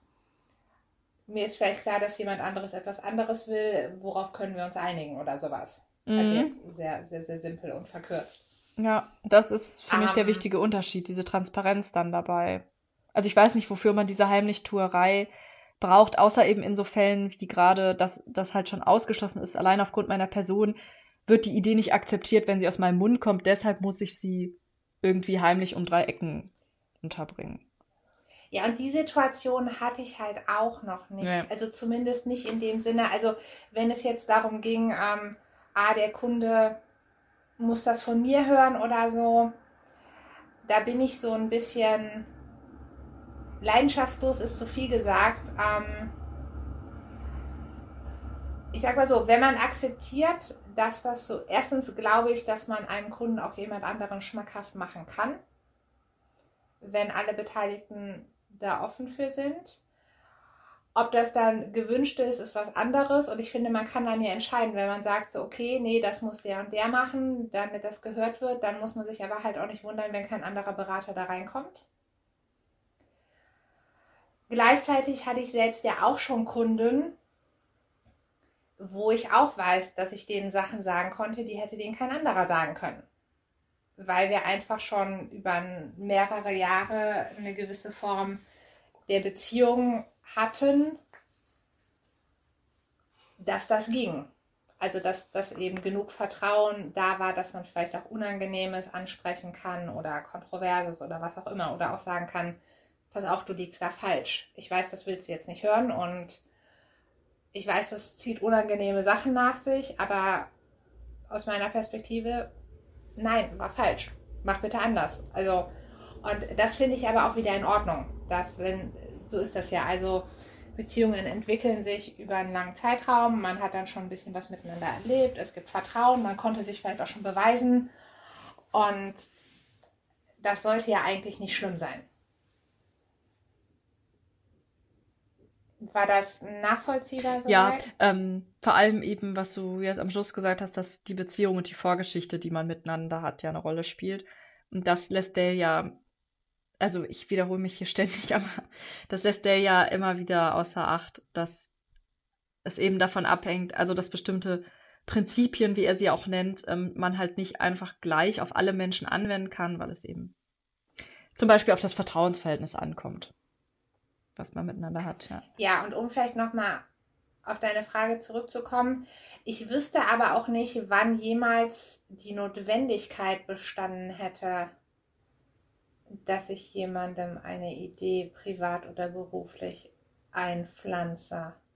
Ich auch nicht. Ich kann mich nicht dran erinnern. Also, ich erinnere mich zwar mal daran, dass Leute versucht haben, mich so ein bisschen zu manipulieren. Also im Sinne von auch, ja, guck mal, ist das nicht Absolut. besser? Aber das war halt dann auch nicht so, dass es da wirklich um eine verbal geäußerte Idee ging, sondern dann wurden irgendwie, es würde jetzt zu weit führen, aber es ging dann tatsächlich um Gegenstände, die irgendwo liegen gelassen wurden und so, dass man die sieht.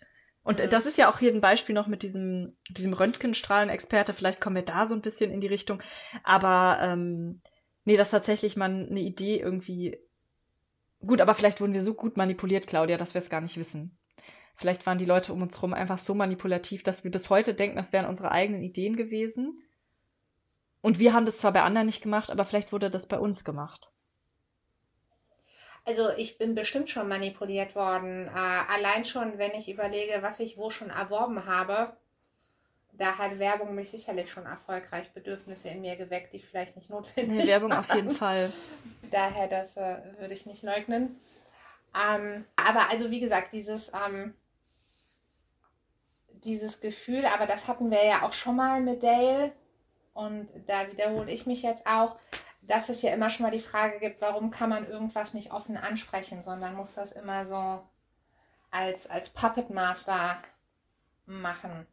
Und ich habe jetzt gerade überlegt, äh, ich hatte vor nicht allzu langer Zeit noch einen Kollegen, der hätte das wahrscheinlich auch so gemacht. Und da habe ich mich gerade gefragt, also der hat das auch hin und wieder versucht. Wie erfolgreich vermag ich jetzt nicht zu sagen. Ich glaube, da war aber wirklich, dass, dass die Person sehr konfliktscheu war und es deswegen keine Option war, etwas offen anzusprechen und deswegen das Bedürfnis da war, anderweitig dahin zu kommen. Und wenn jemand damit Probleme hat, also zum Beispiel auch zu sagen, ich möchte gerne das und das, dann kann ich natürlich nachvollziehen, dass man schnell in so eine Situation kommt, dass man sagt, boah, das brauche ich, denn ich kann meine Bedürfnisse nicht anders äußern oder kenntlich machen. Mhm. Weil man nicht in die direkte, ja. Genau, und da würde ich dann aber immer noch vorschlagen, dass man dann eher daran arbeitet, als sich jetzt möglichst viele Manipulationskompetenz anzueignen. Denn ich glaube, das andere ist der leichtere da Weg. hat Dale und ich glaube auch, ja, viele äh, Mindset ähm, Speaker haben da so ein bisschen anderen Zugang zu. Also auch sicherlich unterschiedlich, wie die das dann verkaufen und wie die das nennen. Aber ähm, dass man sozusagen durch so ganz ne, kleine Wörter, die man fallen lässt, so hintenrum ähm, Menschen beeinflusst. Ich glaube, das hat so eine große Sogwirkung doch auf viele Leute, die sich dann vorstellen, ähm, ja, das wäre ja schön, ne, wenn ich Dinge nicht direkt ansprechen muss, sondern einfach das sozusagen einflüstern kann. Ja, weniger Widerstand und ähm, tatsächlich dann auch weniger Reaktanz. Also was ich, wo ich dem Buch, also dem Kapitel recht geben muss, ist ähm, an den Stellen, wo hervorgehoben wird, die meisten Menschen mögen es nicht, wenn man ihnen direkt sagt, tu dies und jenes. Also wenn etwas als Befehl formuliert Mhm. ist, dann haben die meisten Leute Reaktanz, die zumindest selbstbestimmt ähm, sind und jetzt nicht äh, ja in irgendeinem besonderen Abhängigkeitsverhältnis äh, äh, wehren sich dann erstmal und sagen, hm, Moment, wieso befiehlt mir jetzt hier jemand was? Äh, und dass man sich mit diesem Phänomen der Reaktanz beschäftigen soll, das haben wir ja auch schon oft gesagt. Aber das heißt für mich im Umkehrschluss nicht, dass man Absolut. dann äh, mit diesem von hinten Leuten was einflüstern muss. Ähm, ja. Nein, absolut. Und ich dachte auch gerade, als du gesagt hast, dass es natürlich schon bei einigen wird das ja schon versprochen. Und ich glaube, dass das halt auch im Sinne des geheimen Wissens, was Menschen gerne haben, ist, ist halt einfach ein guter Clickbait. Ja, aber dann, äh, dann freuen wir uns doch, dass, äh, dass äh, wir noch nicht äh, in diesem Dilemma waren, dass wir Menschen jetzt äh, was heimlich einflüstern müssen. Ich überlege gerade, ob das auch äh, mit dem Locus of Control zusammenhängt. Also, weil wenn ich das Gefühl habe, ich kann selbstwirksam sein und wenn ich mich anstrenge, dann erreiche ich auch was. Also, wenn ich das nicht habe, dann habe ich ja wahrscheinlich mehr das Bedürfnis, dass ich auf, auf andere Mittel zurückgreifen muss. Ach so. Und Manipulation brauche ich natürlich, wenn ich mich Ah ohnmächtig ja, mm. vielleicht fühle Wenn ich oder das- so. Weißt Ja, wenn ich das Gefühl meine? habe, ich erreiche das sonst aus eigener Kraft nicht. Oder habe vielleicht die Lernerfahrung Genau. gemacht in der Vergangenheit. Wenn ich das versuche, dann schlägt das immer viel. Ich muss jetzt mal eine andere Strategie versuchen. Vielleicht dann mal so hintenrum. Kann sein, also kann ich auch alles nachvollziehen, wenn Leute zum Beispiel auch eine total aversive Erfahrung gemacht haben. Also zum Beispiel irgendwie direkt gesagt haben, Ja, hey, ich habe diese Idee, sollen wir das nicht so machen? Und dann kam ganz großer Gegenwind. Es war eine furchtbar schlimme Szene. Man hat sich danach schlecht gefühlt. Es ist alles total eskaliert. Dann kann ich schon verstehen, dass man aus so einer Erfahrung mitnimmt, oh, beim nächsten Mal versuche ich das nicht direkt, sondern mach das indirekt. Ähm, aber der, ich wundere mich eigentlich, dass mir das, also ich bin ja jetzt auch nicht irgendwie die, die durchsetzungsstarkste Person so überall und trotzdem hatte ich irgendwie nie das Bedürfnis, oder ich glaube einfach nicht daran, glaube ich, äh, dass dieses Ideen einpflanzen mir hilft persönlich. Ich glaube halt, dass das, es kommt ja immer darauf an, wie man seinen Erfolg dann definiert, aber ich glaube, dass mich das nicht glücklich macht, wenn ich jemand anderem, ich glaube, ich glaube schon Ja. daran, wenn ich Leuten ähm, auf eine bestimmte Art immer wieder bestimmte ähm, Konzepte präsentiere und immer wieder bestimmte Wörter erwähne. Ich glaube schon, dass ich dann Einfluss auf Menschen habe, aber ich glaube nicht, dass mich das Absolut. glücklich macht. Und deshalb mache ich das nicht. Weil das halt keine echte, ja, Ist nur Persuasion, keine Compliance. Ja, also ähm, ich mache jetzt aber mal ein anderes extremes Beispiel und äh, wenn mein Freundeskreis zuhört, kann ich nur sagen, fang jetzt bitte nicht an zu raten, wer es sein sollte, denn das ist gemein. Ah, ich habe eine Bekannte, die wollte unbedingt mit ihrem Freund zusammenziehen. Und die hat alle Register gezogen, um es in diese Richtung hin zu manipulieren. Es gab einen gesamten Masterplan, wie man das Stück für Stück langsam erreichen kann und in Babyschritten dahin kommt. Und das hat sie durchgezogen und das hat auch funktioniert.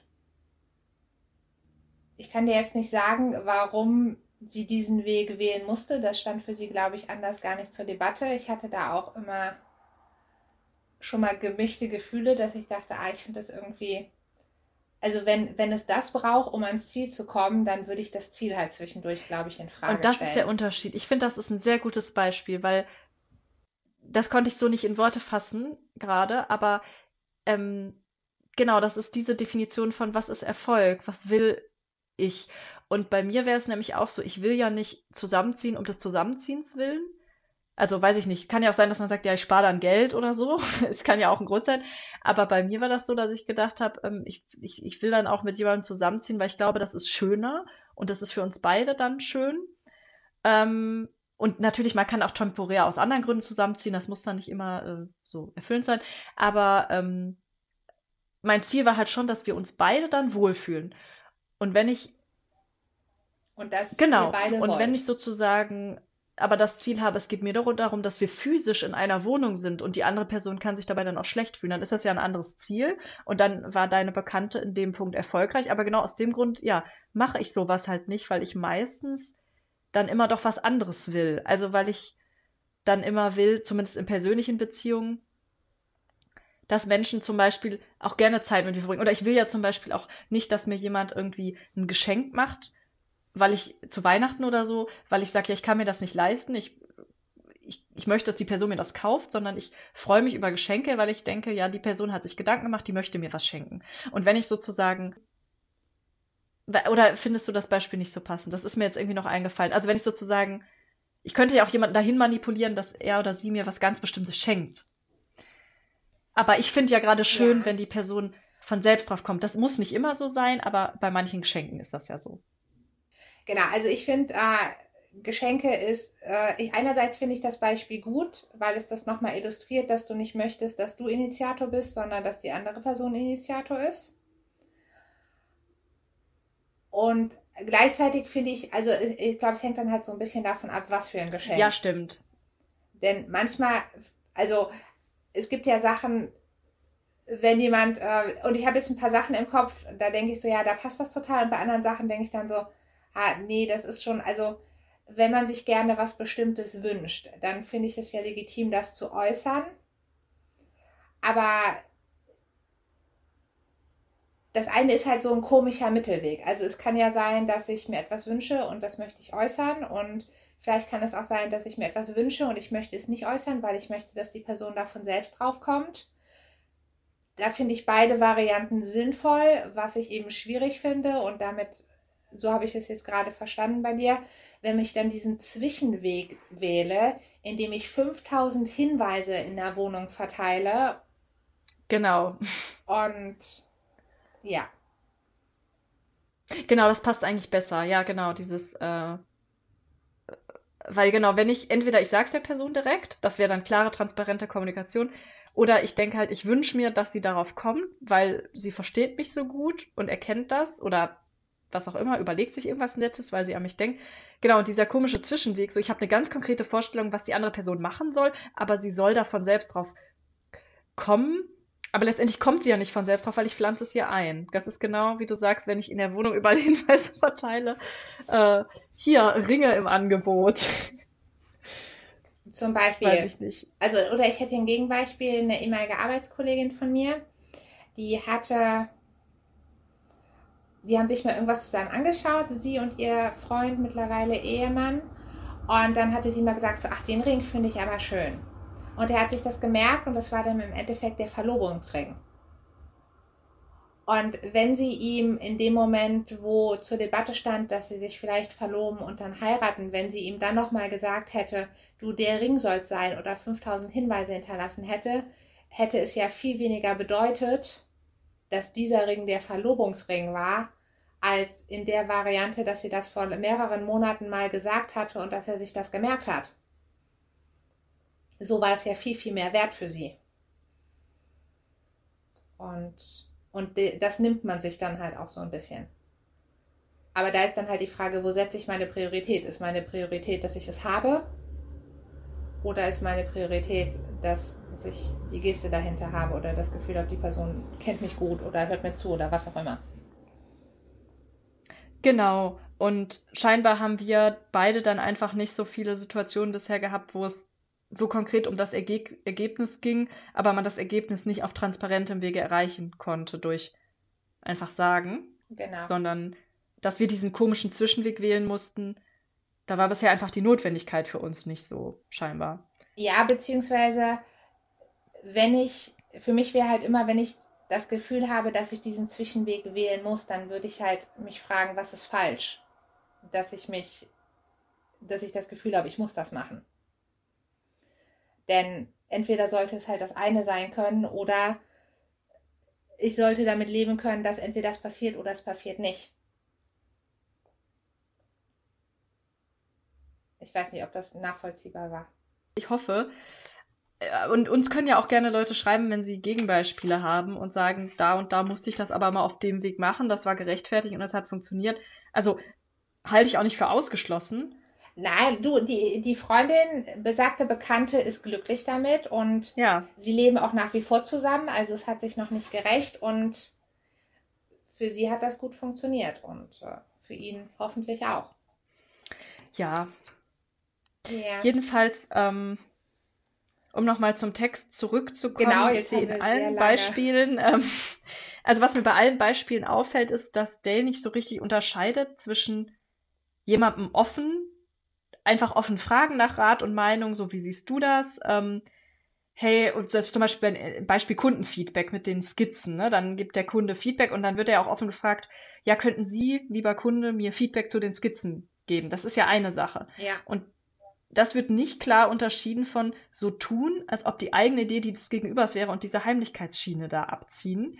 Ähm, Ja. Und das verstehe ich halt nicht, warum das so ver vermischt wird, weil ansonsten, wenn man diese Hinweise und Beispiele gegeben hätte, eben mit äh, oder unter dem, unter der Überschrift, du kannst offen nach Rat und Feedback und Meinung fragen, hätte ich da gar kein Problem mit. Also Kundenfeedback ist ja hilfreich. Zum Beispiel. Absolut, absolut.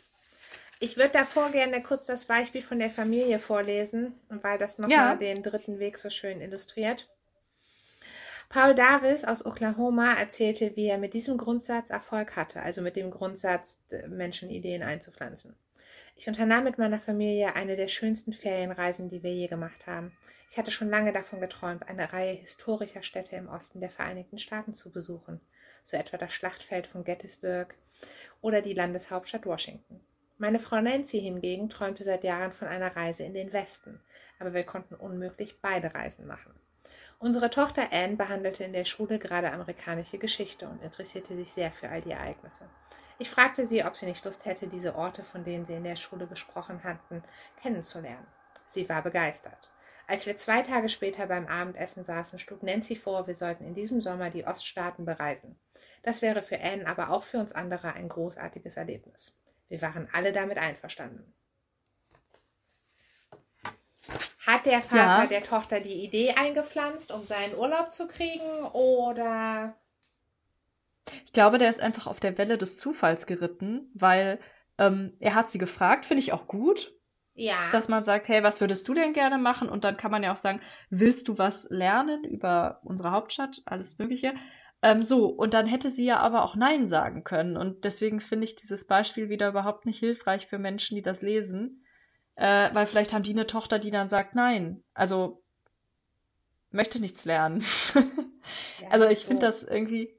Mh, was, was hätte man dann gemacht?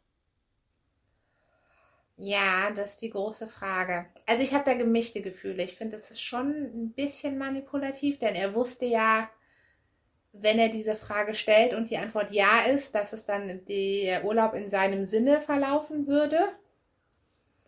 Aber ich gebe dir recht, es ist jetzt nicht dieses, es ist jetzt nicht dieses fiese, ich muss da immer an Herr der Ringe Teil 2 mit der Schlangenzunge oder wie er heißt denken, wenn dann dem König immer die Sachen eingeflüstert werden. Das ist ja so ein bisschen die Der neben dem Thron sitzt, genau. Genau. Ja. Das macht der Vater dann natürlich nicht. Nee.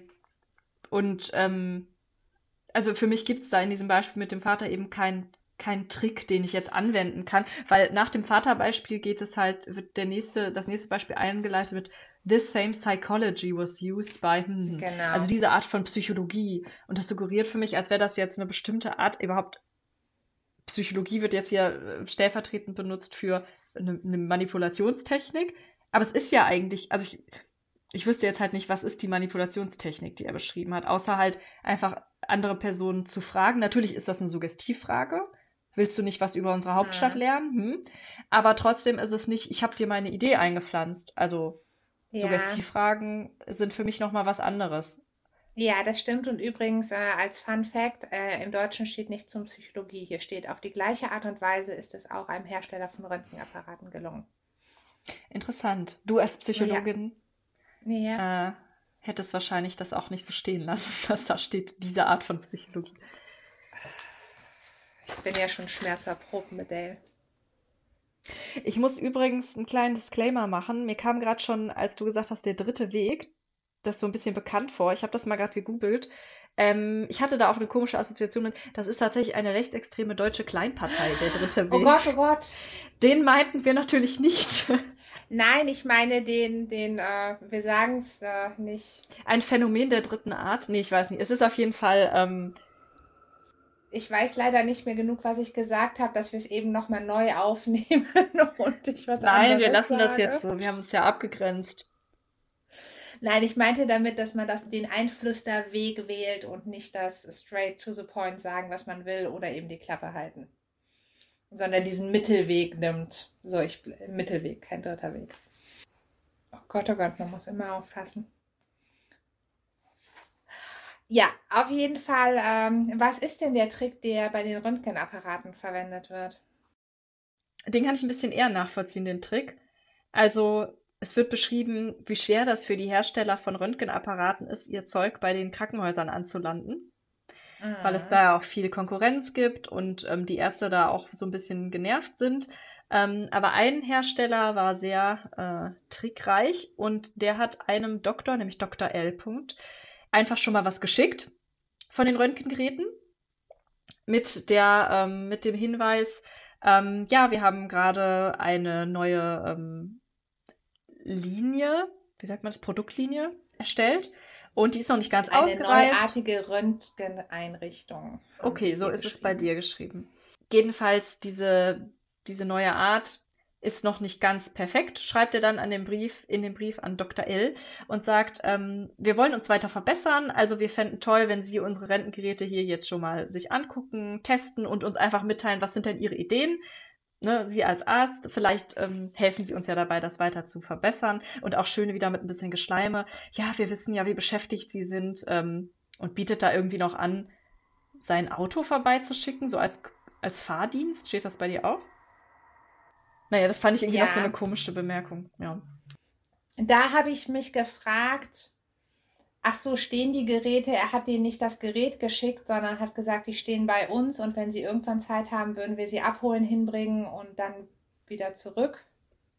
Ach so, ähm, das kann sein. Also genau, auf jeden Fall hat er ein Paket Also mit Informationen meine- geschickt zu den. Äh, Das wäre jetzt meine einzige Erklärung, weil hier steht, wenn ich ihn deshalb zu einer von Ihnen bestimmten Zeit meinen Wagen schicken dürfte. Mhm. Und der wird ihm ja nicht einfach sein Auto. Ja. So- Nee, ich habe auch gedacht, dass es darum geht, den abzuholen und hin und her zu Okay. fahren, aber ähm, ja, vermutlich eben zu dem Zweck dann auch die größeren Geräte, ja, die Also woanders ist stehen. jetzt meine Interpretation. Jedenfalls, Dr. L äh, steigt da voll drauf ein Ähm, freut sich, dass er da so einbezogen wird. Also er hatte vorher noch nie die Erfahrung gemacht, dass die Hersteller von Röntgengeräten seinen Rat einholen und ihn fragen. Er sagte explizit, it made me feel important, ja. Hier haben wir wieder den Mhm. Callback zu Feeling of Importance, was ja auch in einigen anderen eine Rolle gespielt hat. Und ich äh, kann da nur sagen, ja, also äh, ne, der wirkt dann daran mit und ist dann natürlich total zufrieden. Und der Doktor, also der auch befragt wird, sagt dann, I felt that the idea of buying that equipment for the hospital was my own. Also er sagt, er hat sich so gefühlt, als wäre das auch seine eigene Idee gewesen, dieses Equipment zu holen, obwohl er natürlich letztlich ein bisschen reingefallen ist auf diese Strategie des Herstellers, ihn da einzubeziehen. Wobei ich aber sage, das ist ja erstmal nicht verwerflich. Das gibt es ja auch in vielen Herstellungsprozessen. Ich glaube auch bei Software, dass man relativ früh im Prozess schon Kundenfeedback einbezieht. Also dass man so Runden hat, Absolut. so Sprints und auch wenn das Produkt noch nicht ganz fertig ist, schon mal sagt, Sie können sich das angucken, testen und wir beziehen das Feedback früh mit ein. Finde ich überhaupt nicht schlimm. Und dass das den Nebeneffekt hat, dass Kunden sich dann eher verpflichtet auch fühlen, weil sie ja sozusagen im Prozess mitgewirkt haben an der Entstehung und sich dem Mhm. verbunden fühlen. Das kann man ja auch psychologisch ganz gut erklären. Also unter anderem auch mit Biases. Absolut. Erstmal gibt es natürlich kognitive Dissonanz, wenn ich selbst an was mitgearbeitet habe und dann am Ende sage, ah, das ist aber gar nicht gut. Und wir wollen ja immer kognitive Dissonanzen auflösen. Deswegen gibt es da schon ähm, die Verbindung oder den Effekt, dass wenn man Ressourcen ähm, in etwas investiert, Zeit, aber auch Geld und anfängt, sich mit dieser Sache zu identifizieren, dass es dann immer schwerer wird, davon Abstand zu nehmen. Es gibt auch Mhm. die schöne Bezeichnung, habe ich jetzt nochmal wieder gefunden, eskalierendes Commitment. Genau, die fand ich ja, als du mir die angeteased hast, schon toll. Ja, also dass, wenn man eben sich einmal committet auf etwas, kann es sein, dass es eben in so eine Spirale gerät, dass man, auch wenn man, im, das ist jetzt hier in dem Fall nicht so, aber wenn man ähm, zum Beispiel im Verlauf jetzt von so einem Verbesserungsprozess von so einem Gerät dann irgendwann feststellt, oh Mist, dieses Gerät ist ja doch echt nicht so gut, wie ich anfangs dachte. Ich habe jetzt hier zwar mein Feedback gegeben und Zeit investiert, aber merke jetzt, es hat irgendeine krasse Fehlfunktion. Ähm, dann wäre das Eskalieren des Commitment halt immer mehr Zeit reinzustecken, obwohl man merkt, ähm, wir sind jetzt eigentlich schon an einem Punkt, wo man sehen kann, dass es, dass es nicht das beste Ergebnis ist oder, oder nicht das, was ich mir wünsche, aber ich ignoriere das und investiere umso mehr da rein. Einfach, ja, Auch ein klassisches Um das zu Phänomen, verteidigen. was bei Multilevel-Marketing passieren kann. Wenn man denkt, so, ah, okay, ich muss nur noch, äh, wenn ich das und das jetzt noch da rein investiere, dann klappt das bestimmt. Und äh, mit jedem Cent wird es schwieriger, Nein zu sagen und sich da rauszuziehen. Genau, es wird immer schwieriger, weil man ja immer, also man blickt zurück auf einen immer höheren Berg von Anstrengung, Zeit, Geld, was auch immer, was man schon reingesteckt hat in die Sache. Und es ist einfacher, aus Dingen auszusteigen, in die man noch nicht so viel investiert hat. Das ist im Prinzip dieses eskalierende Commitment. So wie wenn ich jetzt einfach den Podcast abbrechen würde nach zwei Jahren und 20 Folgen. Ich sag mal so, be bevor du ähm, an Dates Buch äh, zugrunde gehst, Nein, ich habe ja noch viele Lichtblicke, die mich weiter ich eskalieren würde lassen. dann auch äh, versuchen, dich mit Mittelwegen, ähm, also nicht mit dir was einzuflüstern, Ja, ja. sondern mit Kompromissen zu sagen, pass auf, wir lesen jetzt den Rest und besprechen den gesamten vierten Teil in einer Folge oder sowas. Ja, Eine Folge schaffst du noch. Also, liebe Hörer, falls das irgendwann passiert, wisst ihr, es war das oder ich verliere Kim. noch, noch habt ihr mich voll und ganz. Ich bin, ich lebe für diesen Podcast aktuell. Außerdem hast du das Hauptsorgerecht für Jeff Long. Ja, also. auch das ist eine Riesenverantwortung, derer ich mir ja bewusst Das, bin. du kannst ihn jetzt nicht hier so enttäuschen. Nee, oh Gott, dieser Druck. Ja.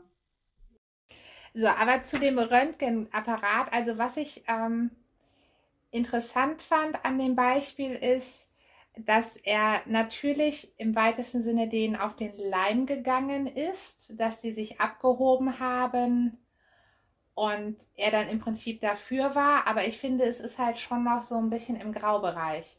Denn angenommen, er wäre jetzt dahin gegangen, hätte das Ding getestet, hätte fünf Vorschläge gemacht und keiner dieser fünf Vorschläge wird umgesetzt. Oder zumindest nicht erfolgreich. Dann stünde es ihm ja immer noch frei zu sagen, boah, nee, ich nehme doch lieber irgendein anderes Gerät, von dem ich weiß, dass es funktioniert. Also ich finde, es war Mhm. immer noch ein bisschen Macht bei ihm.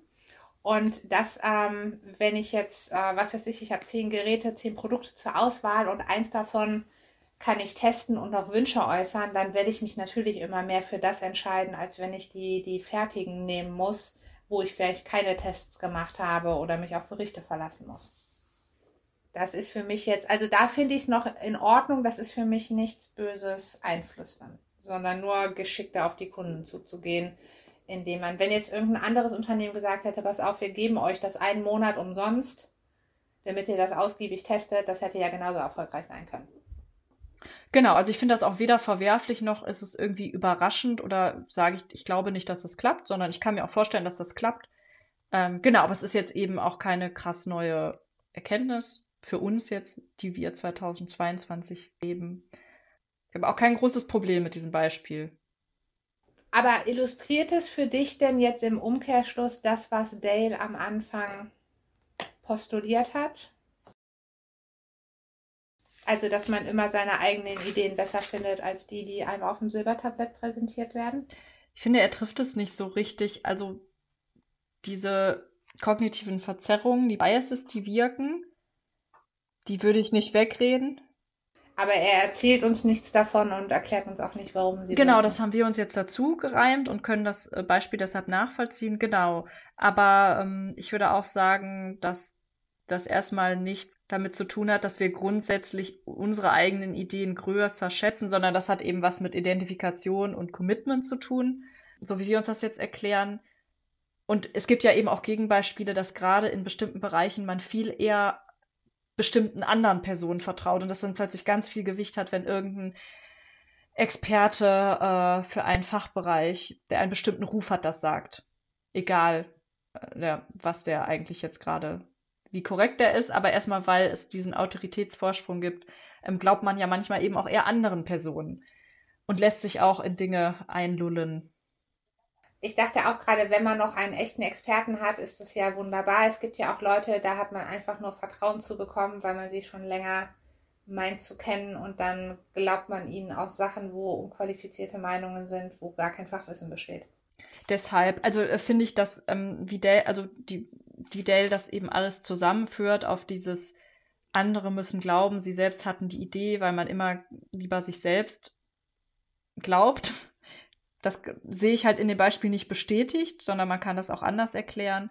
Und vor allem lässt Dell mal wieder alle ähm, Varianten außer Acht, wo das halt eben auch nach hinten losgehen kann. Auch da wiederhole ich mich, glaube ich. Ich habe immer direkt so Szenarien, wie immer alles nach hinten losgeht. Und hier wäre das zum Beispiel, ähm, es kann ja auch sein, wenn man das ein bisschen übertreibt mit diesem Outsourcing. Also, dass ich immer andere Leute ja. meinen Job machen lasse, dass das zum Beispiel auch, wenn man eine Auftraggeber-Kundenbeziehung hat, dass es auch nicht nur gut ankommt, sondern dass ein Kunde zum Beispiel auch sagt, naja, Sie sind doch jetzt die Person, die das entwickelt, die Geld dafür bekommt. Wieso fragen Sie mich? Schlagen Sie was vor? Also da gibt es ja auch einen, schmalen Grad manchmal, dass man nicht so, das hat auch was mit dem Schweigen aus der letzten Folge zu tun. Das kann halt auch doof ankommen, wenn ich eine Person einfach nur anschweige und sage, äh, ach, erzähl du doch erstmal, wenn man eigentlich das Verständnis hat, dass man zumindest gleich viel beitragen muss oder sogar der andere, weil er Geld dafür bekommt, ähm, mehr beitragen muss zum Ergebnis. Ähm, deshalb würde ich da sagen, da muss ja. man ja manchmal aufpassen, wie das ankommt. Ich frage das tatsächlich meistens die Menschen. Was fragst du die? Fällt mir da, da gerade auf. Also ich sitze ja äh, alle zwei Wochen mit unserem Geschäftsführer zusammen um über die verschiedenen Sachen, womit ich mich auf meiner Arbeit befasse, zu sprechen und da äh, strategisch weiter in die Zukunft zu planen. Und meistens, wenn er nicht sofort mit irgendwas einsteigt, frage ich ihn, ob ich sofort einfach meine Liste durchgehen soll und ins Thema einsteige oder ob er noch irgendwas vorher hat. Und meistens sagt er dann, nee, ich kann sofort anfangen. Und manchmal, wenn es auch darum geht, dass ich sage, okay, das und das ist die Situation, wir haben jetzt verschiedene Möglichkeiten, dass ich ihn dann frage, ob er erstmal brainstormen will oder ob ich sofort die Möglichkeiten, die ich sehe, aufzeigen soll. Und da habe ich jetzt gerade, während du das erzähltest, mir das klar wurde, dass ich das bei ihm immer so mache und er auch fast immer sagt, nee, schlagen Sie erstmal vor. Das ist alles nie ein Problem, auch wenn einer irgendwie einen viel größeren Redeanteil hat als der andere, wenn man sich darüber oder darauf geeinigt hat. Also wenn man transparent darüber gesprochen hat, wie wollen wir jetzt hier die Rollenverteilung handhaben, dann, dann ist mhm, das genau. so. Ähm, so, warum soll das schlecht sein? Also Ähm, weil im Gegensatz zu Dale äh, kannst du ja, also hast du ja auch eingeplant, dass Situationen unterschiedlich sind oder dass man je nach Situation eine unterschiedliche Rollenverteilung vielleicht auch sinnvoll ist. Und ähm, das wird ja hier in dem Buch nicht so richtig deutlich. Oder der Leser ist so ein bisschen lost, würde ich sagen, mit wann, wann soll er jetzt welche Regel beachten, weil die Regeln widersprechen sich zum Teil ja auch, die Dale gibt. Ja, und wenn ich jetzt auch äh, jugendlich rüberkommen will, kann ich noch sagen, es ist ein bisschen, Bisschen sass. Ja. Ja. Das Wort habe ich letztens neu gelernt. Ach so, ich kannte es schon, weil das Jugendwort des Jahres Ja, 2021 ich, äh, war. ich musste das tatsächlich googeln, als ich es letztens in einem Podcast gehört habe. Also aus dem Kontext hätte ich es mir schon erschließen können, Muss mich aber fragen. ich habe sicherheitshalber nochmal nachgeguckt. Wobei, ne, Jugendwort war, glaube ich, cringe 2021. Aber Sass war auch in der Auswahl, Ja, genau. es wurde mir auf jeden Fall. Es gibt verschiedene Definitionen, aber ich bin dann auch auf die richtige gestoßen. Und daher. Ja. Aber gut, ich werde in Zukunft werde ich nicht das Internet bemühen, sondern Kim fragen. Ich werde dir zuverlässig Mir fällt gerade ein, ich hätte auch äh, sagen, was die, die Kids unsere heute so Auszubildende sagen. fragen können, die ja dann nochmal ein Jahrzehnt jünger ist als du. Daher, das ist dann demnächst die. Oh nein, jetzt wissen die Leute, Na, die also man kann eine Ausbildung mit 16 schon anfangen, man kann eine Ausbildung aber auch mit 24 anfangen. Also ich finde, da ist immer noch äh, einiges an Raum. Genug Varianz, ja. Okay, aber ich bin mit dem Kapitel jetzt auch äh, innerlich, habe ich damit abgeschlossen, muss ich sagen. Ich noch nicht ganz. Ich möchte einmal äh, Woodrow Wilson. Hast du von dem schon mal jemals gehört? Ja, klar. Äh, doch, den habe ich tatsächlich schon von gehört, ja. Dann steht bei mir kurz danach ein Mann aus der kanadischen Provinz Neubraunschweig. Steht das bei dir auch oder haben Sie da wieder ein. Das haben sie wieder eingedeutscht, als hier steht in New Brunswick. Okay. in Kanada. Genau, okay. New Brunswick heißt Ja. Neubraunschweig. Das hat mich erheitert. Da habe ich ein Smiley neben Sehr gelernt. schön. Und dann möchte ich nämlich noch auf dieses Fremdenverkehrsbüro-Beispiel kurz sagen, das waren also die ersten Testimonials, die ja heute en masse zu finden sind im Internet bei jedem, der irgendwas verkauft. Und das hat damals schon der eine Lagerleiter ganz raffiniert gemacht, indem er auch auf Testimonials hingewiesen hat. Das wollte ich einfach noch für heutige Sachen ansprechen. Mhm. Stimmt, ich bin nicht auf äh, das Wort Testimonials gekommen. Ich habe Empfehlungsmarketing Ja, mir da notiert ja, am Rand. Aber Aber habe auch gedacht, das ist ja heute gang und gäbe so, dass, ähm, aber funktioniert ja auch, ne, dass andere Leute sagen, äh, glaub mir, ich habe es ausprobiert und es ist super gut und ich habe auch kein Eigeninteresse, dir das jetzt zu sagen. Null. Denn ich arbeite ja nicht, ja, genau. Sind alles Affiliate-Links, aber nein, ich habe das objektiv getestet. Ja, oder auch ähm, jetzt das klassische, ähm, Kunden, die das gekauft haben, haben auch das gekauft. Das äh, Ja. ist ja noch die, die günstigere Version, wo nicht mehr Testimonials bemüht werden, sondern nur Statistiken. Ja, aber das wollte ich noch anmerken. Das war doch mal ein Anschluss an unsere heutige Welt. Sehr schön. Dann tauche ich zum Abschluss jetzt doch nochmal wieder in die Vergangenheit zu Lao Tse. Damit schließt das Kapitel ja. In der Tat. Einfach nur, weil ich bis zu diesem Punkt auch dachte, ich finde das Kapitel jetzt auch nicht fürchterlich. Ich habe mir ein A- notiert, also annehmbar Oh, wow. Und ähm, dachte eben, ne, es sind ja schon so ein paar Dinge drin, wo man sagen kann, äh, es ist nicht ganz an den Haaren herbeigezogen, dass das funktioniert, aber wir beide haben ja nicht so richtig die Notwendigkeit gesehen, eben immer diesen Sass, diesen äh, äh, sneaky Mittelweg da zu gehen. In der Tat. Aber hat mich jetzt noch nicht dazu verleitet, irgendwie zu sagen, ich finde das Kapitel furchtbar oder mies. Dann kommt Ja. aber dieser Abschluss mit Lao Tse. Kannst du vielleicht das, was Lao Tse sagt, auf Deutsch vorlesen? Dass Ströme und Meere Könige aller Bäche sind, kommt daher, dass sie sich gut unten halten können. Darum sind sie die Könige aller Bäche. Also auch der Berufene, wenn er über seinen Leuten stehen will, so stellt er sich in seinem Reden unter sie. Wenn er seinen Leuten voran sein will, so stellt er sich in seiner Person hinten an. Also auch, er weilt in der Höhe und die Leute werden durch ihn nicht belastet. Er weilt am ersten Platze und die Leute werden nicht von ihm verletzt. Ja, also das hat mir dann doch wieder den Rest gegeben. Das verstehe ich wohl. Also es hat mir wieder jegliche Möglichkeit genommen, Dinge wohlwollend zu interpretieren, weil da wieder anhand dann dieser Berg-Fluss-Metapher aufgemacht wird.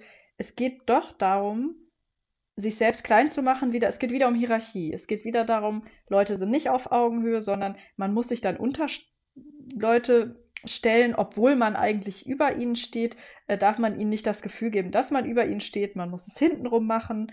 Und selbst in diesem, diesem Bild mit den Bächen, da dachte ich so, er stellt das so dar, als ja, die sind eigentlich die Könige, weil die bekommen das, die regieren über die Berge, weil die bekommen das ganze Wasser von den Bergen, die Flüsse.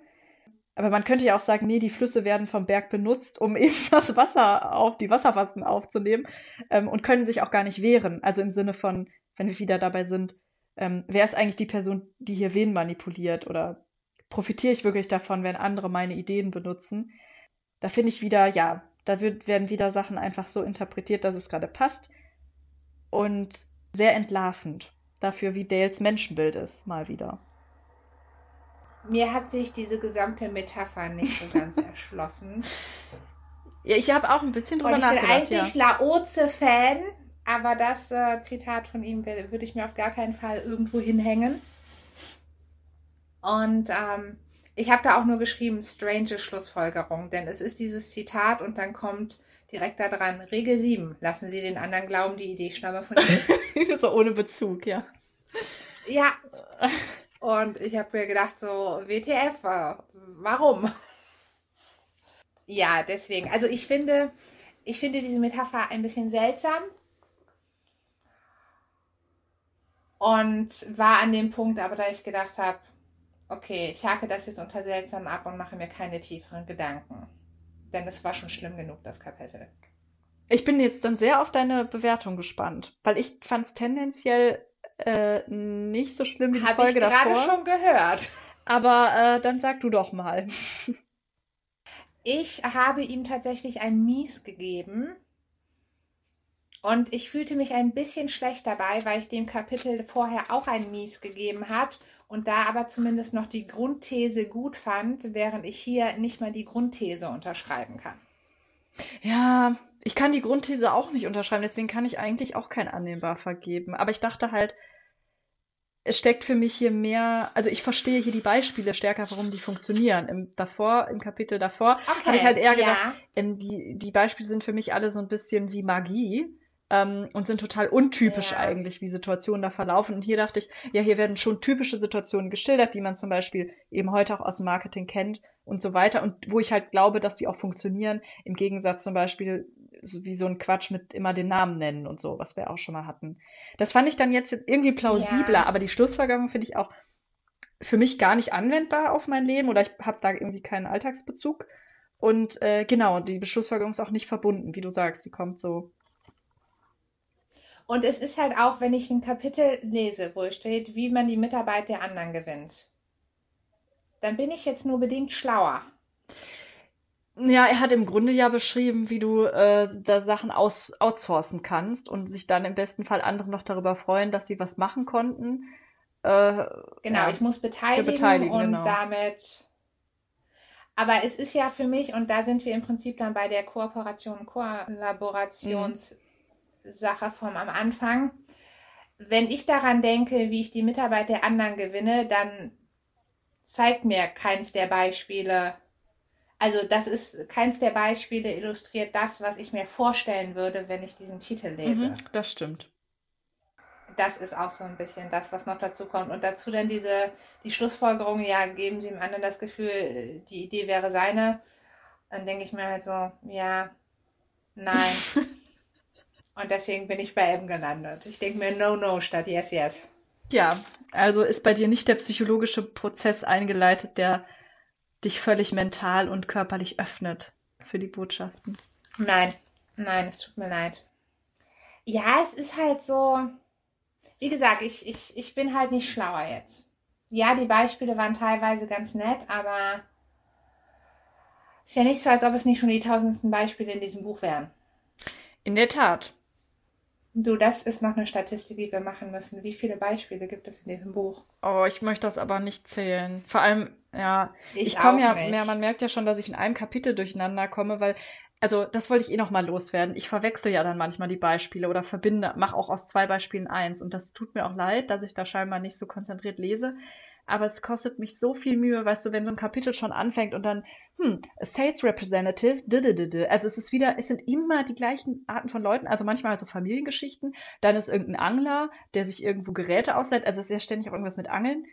Und hauptsächlich sind das aber irgendwelche Sales Pitches oder Leute, die, wo ich auch einfach denke, die interessieren mich halt einfach nicht. Also das sind so Leute, wo ich denke, euer Leben interessiert mich halt einfach nicht. Oder irgendwelche Präsidenten. Ähm, also ich muss mich wirklich immer richtig anstrengen. Äh, ich finde die Personen null interessant, weil sie aber auch nicht wirklich als Personen geschildert werden, sondern sie werden immer als Abziehbildchen. Ich wollte gerade sagen, die haben keine Entwicklung, die haben keine Persönlichkeit. Und deshalb werfe ich auch alles durcheinander, weil das für mich alles Schatten sind.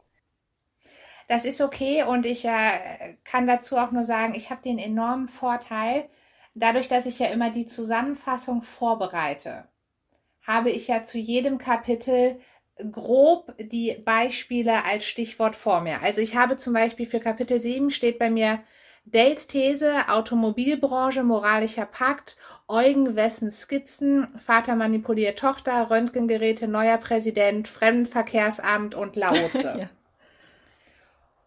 Und da ist es natürlich total einfach, dann festzustellen, oh, ich glaube, du verbindest gerade die Beispiele.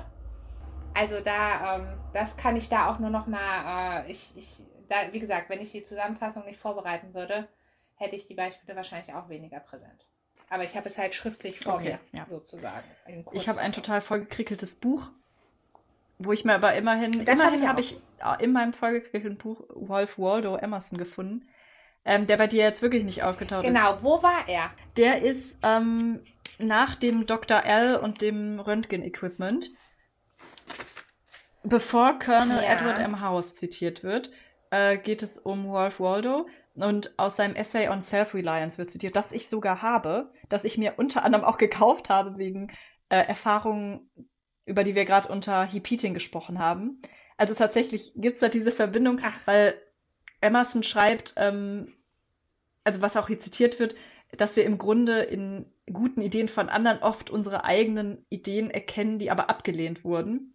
Und als ich so eine Phase hatte, in der ich dachte, Aha. niemand äh, sieht, wie toll meine Ideen sind, habe ich mich irgendwie voll angezogen gefühlt davon. Aber letztlich hat mir das Buch, muss ich sagen, dann auch nicht so, sagen wir, nicht zu meiner Persönlichkeitsentwicklung jetzt großartig beigetragen, glaube ich.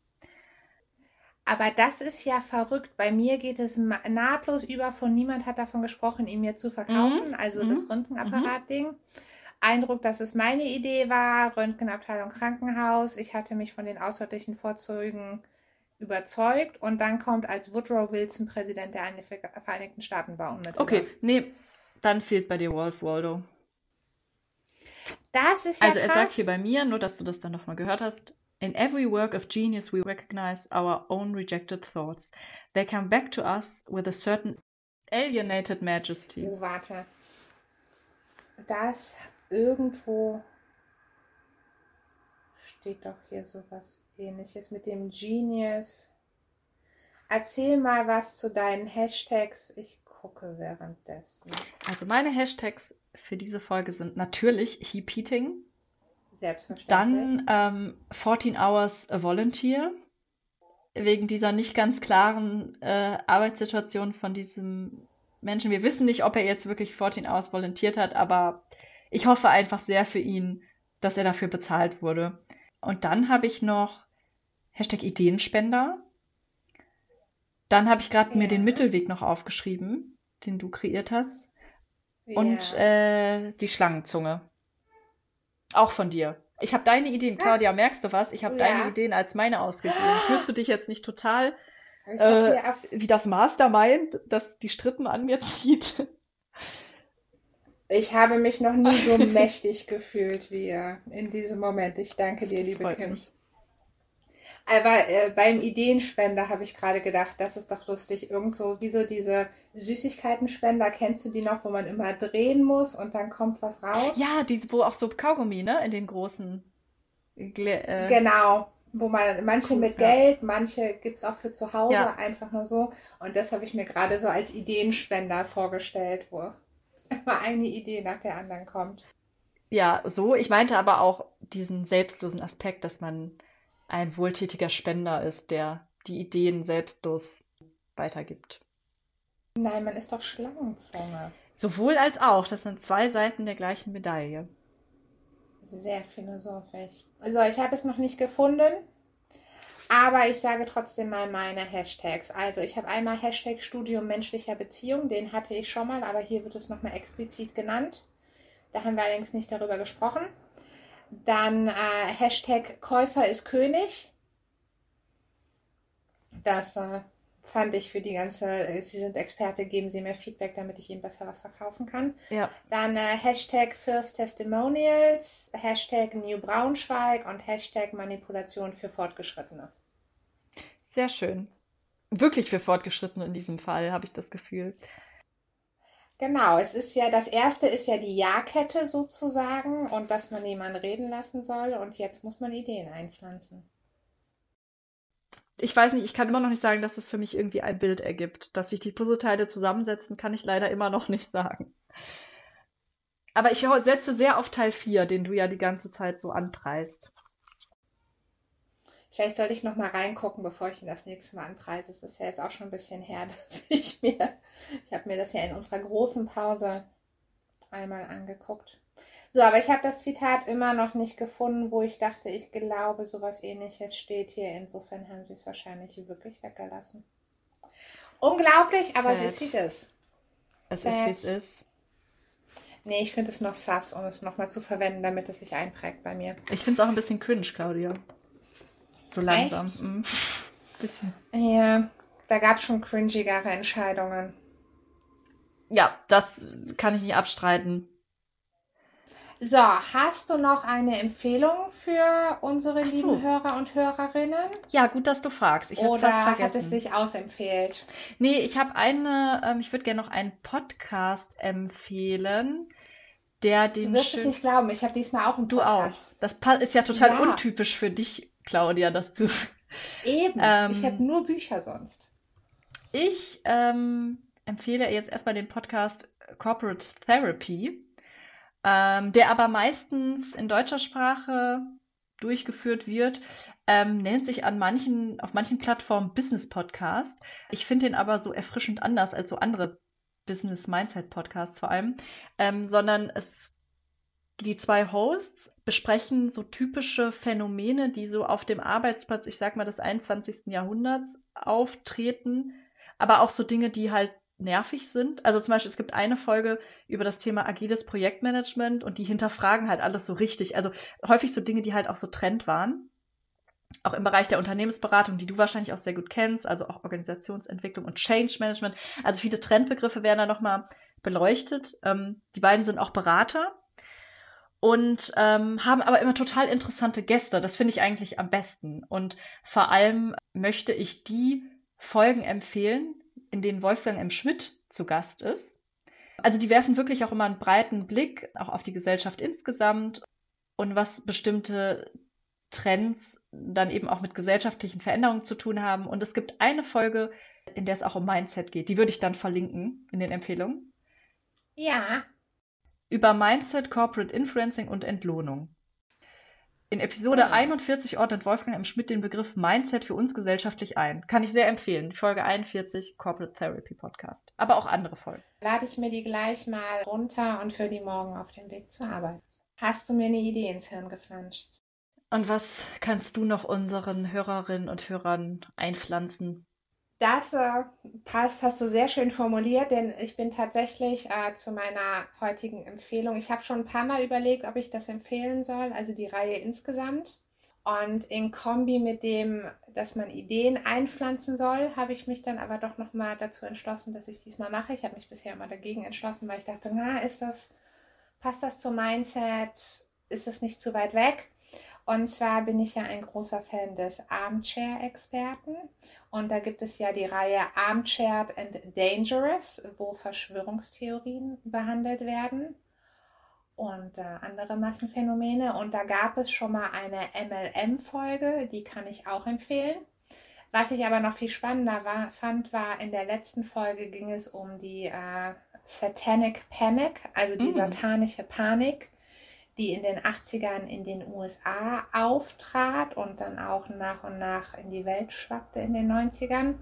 Und was ganz spannend ist, ist, dass da im Prinzip auch sich jemand ein Buch geschrieben hat, was sich dann unglaublich oft verkauft hat, unsicher ist, inwieweit irgendwas an diesem Buch wahr ist und aber es einfach Menschen etwas ins Gehirn gepflanzt hat, eine Idee oder eine Angst, die sich dann zu einer Panik ausgebreitet hat, für die es nach wie vor so gut wie keine einzigen Beweise gibt, dass da jemals irgendwas von, also auch die Quelle ist, ist, ist das, ist äußerst grenzwertig zu betrachten.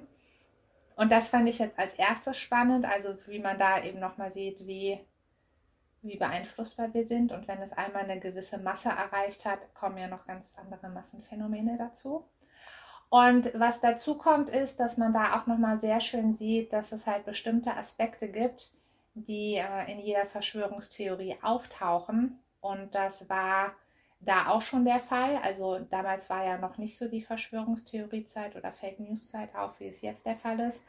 Und man sah aber auch schon mal in andere Folgen, dass im Prinzip schon Verschwörungstheorien, die vor 100 Jahren auftauchten, auch die beinhalten schon die alle die gleichen Grundelemente wie jetzt alle Verschwörungstheorien. Und äh, ja, das äh, fand ich ganz interessant, denn da hat man gesehen, was passiert, wenn man, wenn man das Falsche ins Gehirn gepflanzt bekommt und auf einmal Angst vor etwas besteht, was, was nicht da ist und wozu es vielleicht noch nie einen Grund gab. Das zeigt wieder, dass man sich vielleicht dann auch manchmal ähm, wappnen sollte vor In der Tat. Dingen, die versucht werden, uns einzupflanzen. Im besten Fall machen das Leute halt nur stümperhaft, die irgendwie versuchen, mit Hilfe von Dale Carnegie äh, einen zu manipulieren. Aber wenn die Leute dann doch etwas äh, mehr Taktik noch im Gepäck haben, ähm, kann das vielleicht wirklich schon mal gefährlich werden. Von daher, ja, ist natürlich kein, kein schönes Thema, aber äh, wichtig, weil ich auch denke, man sieht, wie du sagst, also diese Muster erkennt man ja in so vielen Gruppierungen wieder, die auch nicht immer eindeutig jetzt als Kult oder so zu erkennen sind oder als Genau. Verschwörungstheorie, aber ähm, es funktioniert oft ähnlich eben auch, ähm, ja, manchmal im, in bestimmten Geschäftsmodellen auch, mit denen wir so konfrontiert werden. Ja, das fand ich halt auch nochmal spannend, denn die satanische Panik ist ja keine klassische Verschwörungstheorie. Also es gibt jetzt keine, also es gibt schon einen, einen mächtigen Gegner, der uns manipulieren will, nämlich Satan, aber das ist ja schon was anderes äh, als, was weiß ich, die, die mächtige Machtelite oder außerirdische Wesen oder sowas. Aber ähm, es ist eben spannend und da habe ich letztens auch noch was anderes zugelesen, ähm, wo halt das Problem ist, selbst wenn wir eine Nachricht hören und dem skeptisch gegenüber sind, müssen wir manche Sachen halt nur oft genug hören, dass es sich dann doch langsam in unserem Unterbewusstsein einpflanzen und wachsen kann. Und auch das ist da halt gerade nochmal ganz gefährlich heutzutage, wo mal ja viele Sachen unendlich oft recycelt werden. Und wir in höherer Frequenz mit Sachen konfrontiert werden, ob wir wollen oder nicht. Und da schlägt dann nicht nur, aber unter anderem ja auch die Verfügbarkeitsheuristik zu, die dazu führt, dass wir uns an. Dinge besonders schnell erinnern, die wir einfach gerade sehr ähm, präsent haben, weil wir sie zum Beispiel sehr oft gehört haben. Was aber nicht heißt, dass das die Wahrheit ist, glaube ich. Kann man zusammenfassen. Leider Leider nein. nicht. Leider gar nicht. Leider nein. Liebe Kim, lass uns nochmal überlegen, welche Botschaft wir demnächst verbreiten wollen, die wir dann jetzt immer zu Anfang, Mitte und Ende in unserem Genau, Podcast. also auf jeden Fall sollten wir den Primacy-Effekt, den Recency-Effekt gleichermaßen ausnutzen. Vielleicht können wir auch Botschaften so subliminal, wobei das ja größtenteils alles widerlegt wurde, ähm, wissenschaftlich, aber im Sinne von diesem, dieser großen, diesem Fake-Experiment äh, mit, wir blenden im Kino ganz Mhm, kurz Co Cola. trink Coca-Cola ein, was ja inzwischen äh, debunked wurde. Können wir, weiß ich gar nicht, ob wir schon drüber gesprochen haben, müssen wir auf jeden Fall nochmal. Haben wir schon mal drüber gesprochen, glaube ich, als wir über Priming gesprochen haben. Vielleicht schaffen wir das ja im Podcast, indem wir so subliminale Botschaften auf so einer ganz hohen Frequenz eingebaut haben, die ihr gar nicht bewusst wahrnehmt, aber die führen dazu, dass ihr einfach rund um die Uhr den Podcast hört, hört uns uns große äh, Klickscha- Klickzahlen beschafft. Vielleicht sowas. Mal gucken. Wenn ich jetzt an meiner Empfehlung anschließe oder wenn man den Podcast rückwärts hört und dann noch geheime Botschaften dabei herausfindet. Oh Gott. So ist das da nämlich mit manchen Liedtexten. Wo... Ja, hört es euch selbst an oder tut es nicht, wenn ihr nichts in euer Gehirn pflanzen wollt. Und äh, ja, es war wieder schön, Kim.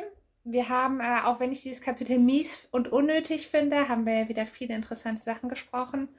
Und ich habe auf jeden Fall mehr als eine Sache gelernt, wie man ja schon gehört hat. Ich äh, kenne jetzt neue Begriffe und neue Definitionen, die mir vorher nicht bekannt waren. Vielen Dank dafür.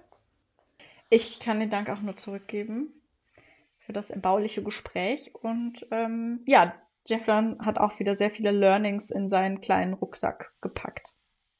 Heute. Ja, in diesem Sinne, ich gehe jetzt wieder ans Tageslicht, glaube ich. Mach das, es ist schönes Tageslicht draußen. Lass Jefflon dann auch mal auf seinen Käfig.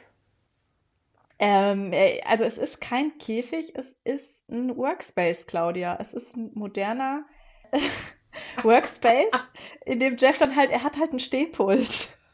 Aha. Aber er Nein, sagt, es ist äh, bequem für ihn. Und er hat sein Flipchart, also mehr braucht er eigentlich nicht. Aber ja, er darf auch mal mit an die, an die Sonne. Keine Sorge. nein, das war ein böser Kommentar von mir. Er wird natürlich nicht im Käfig gehalten. Er darf Artgerecht. Tageslicht und sich, genau, er wird artgerecht gehalten. Daher ist er noch klein. Man darf nicht vergessen, dass er ja weniger Platz braucht. Nein, macht es gut, ihr Lieben. Habt einen schönen Tag, morgen, Nacht, was auch immer. Und bis zum nächsten Mal. Tschüss. Tschüss und bleibt brennend.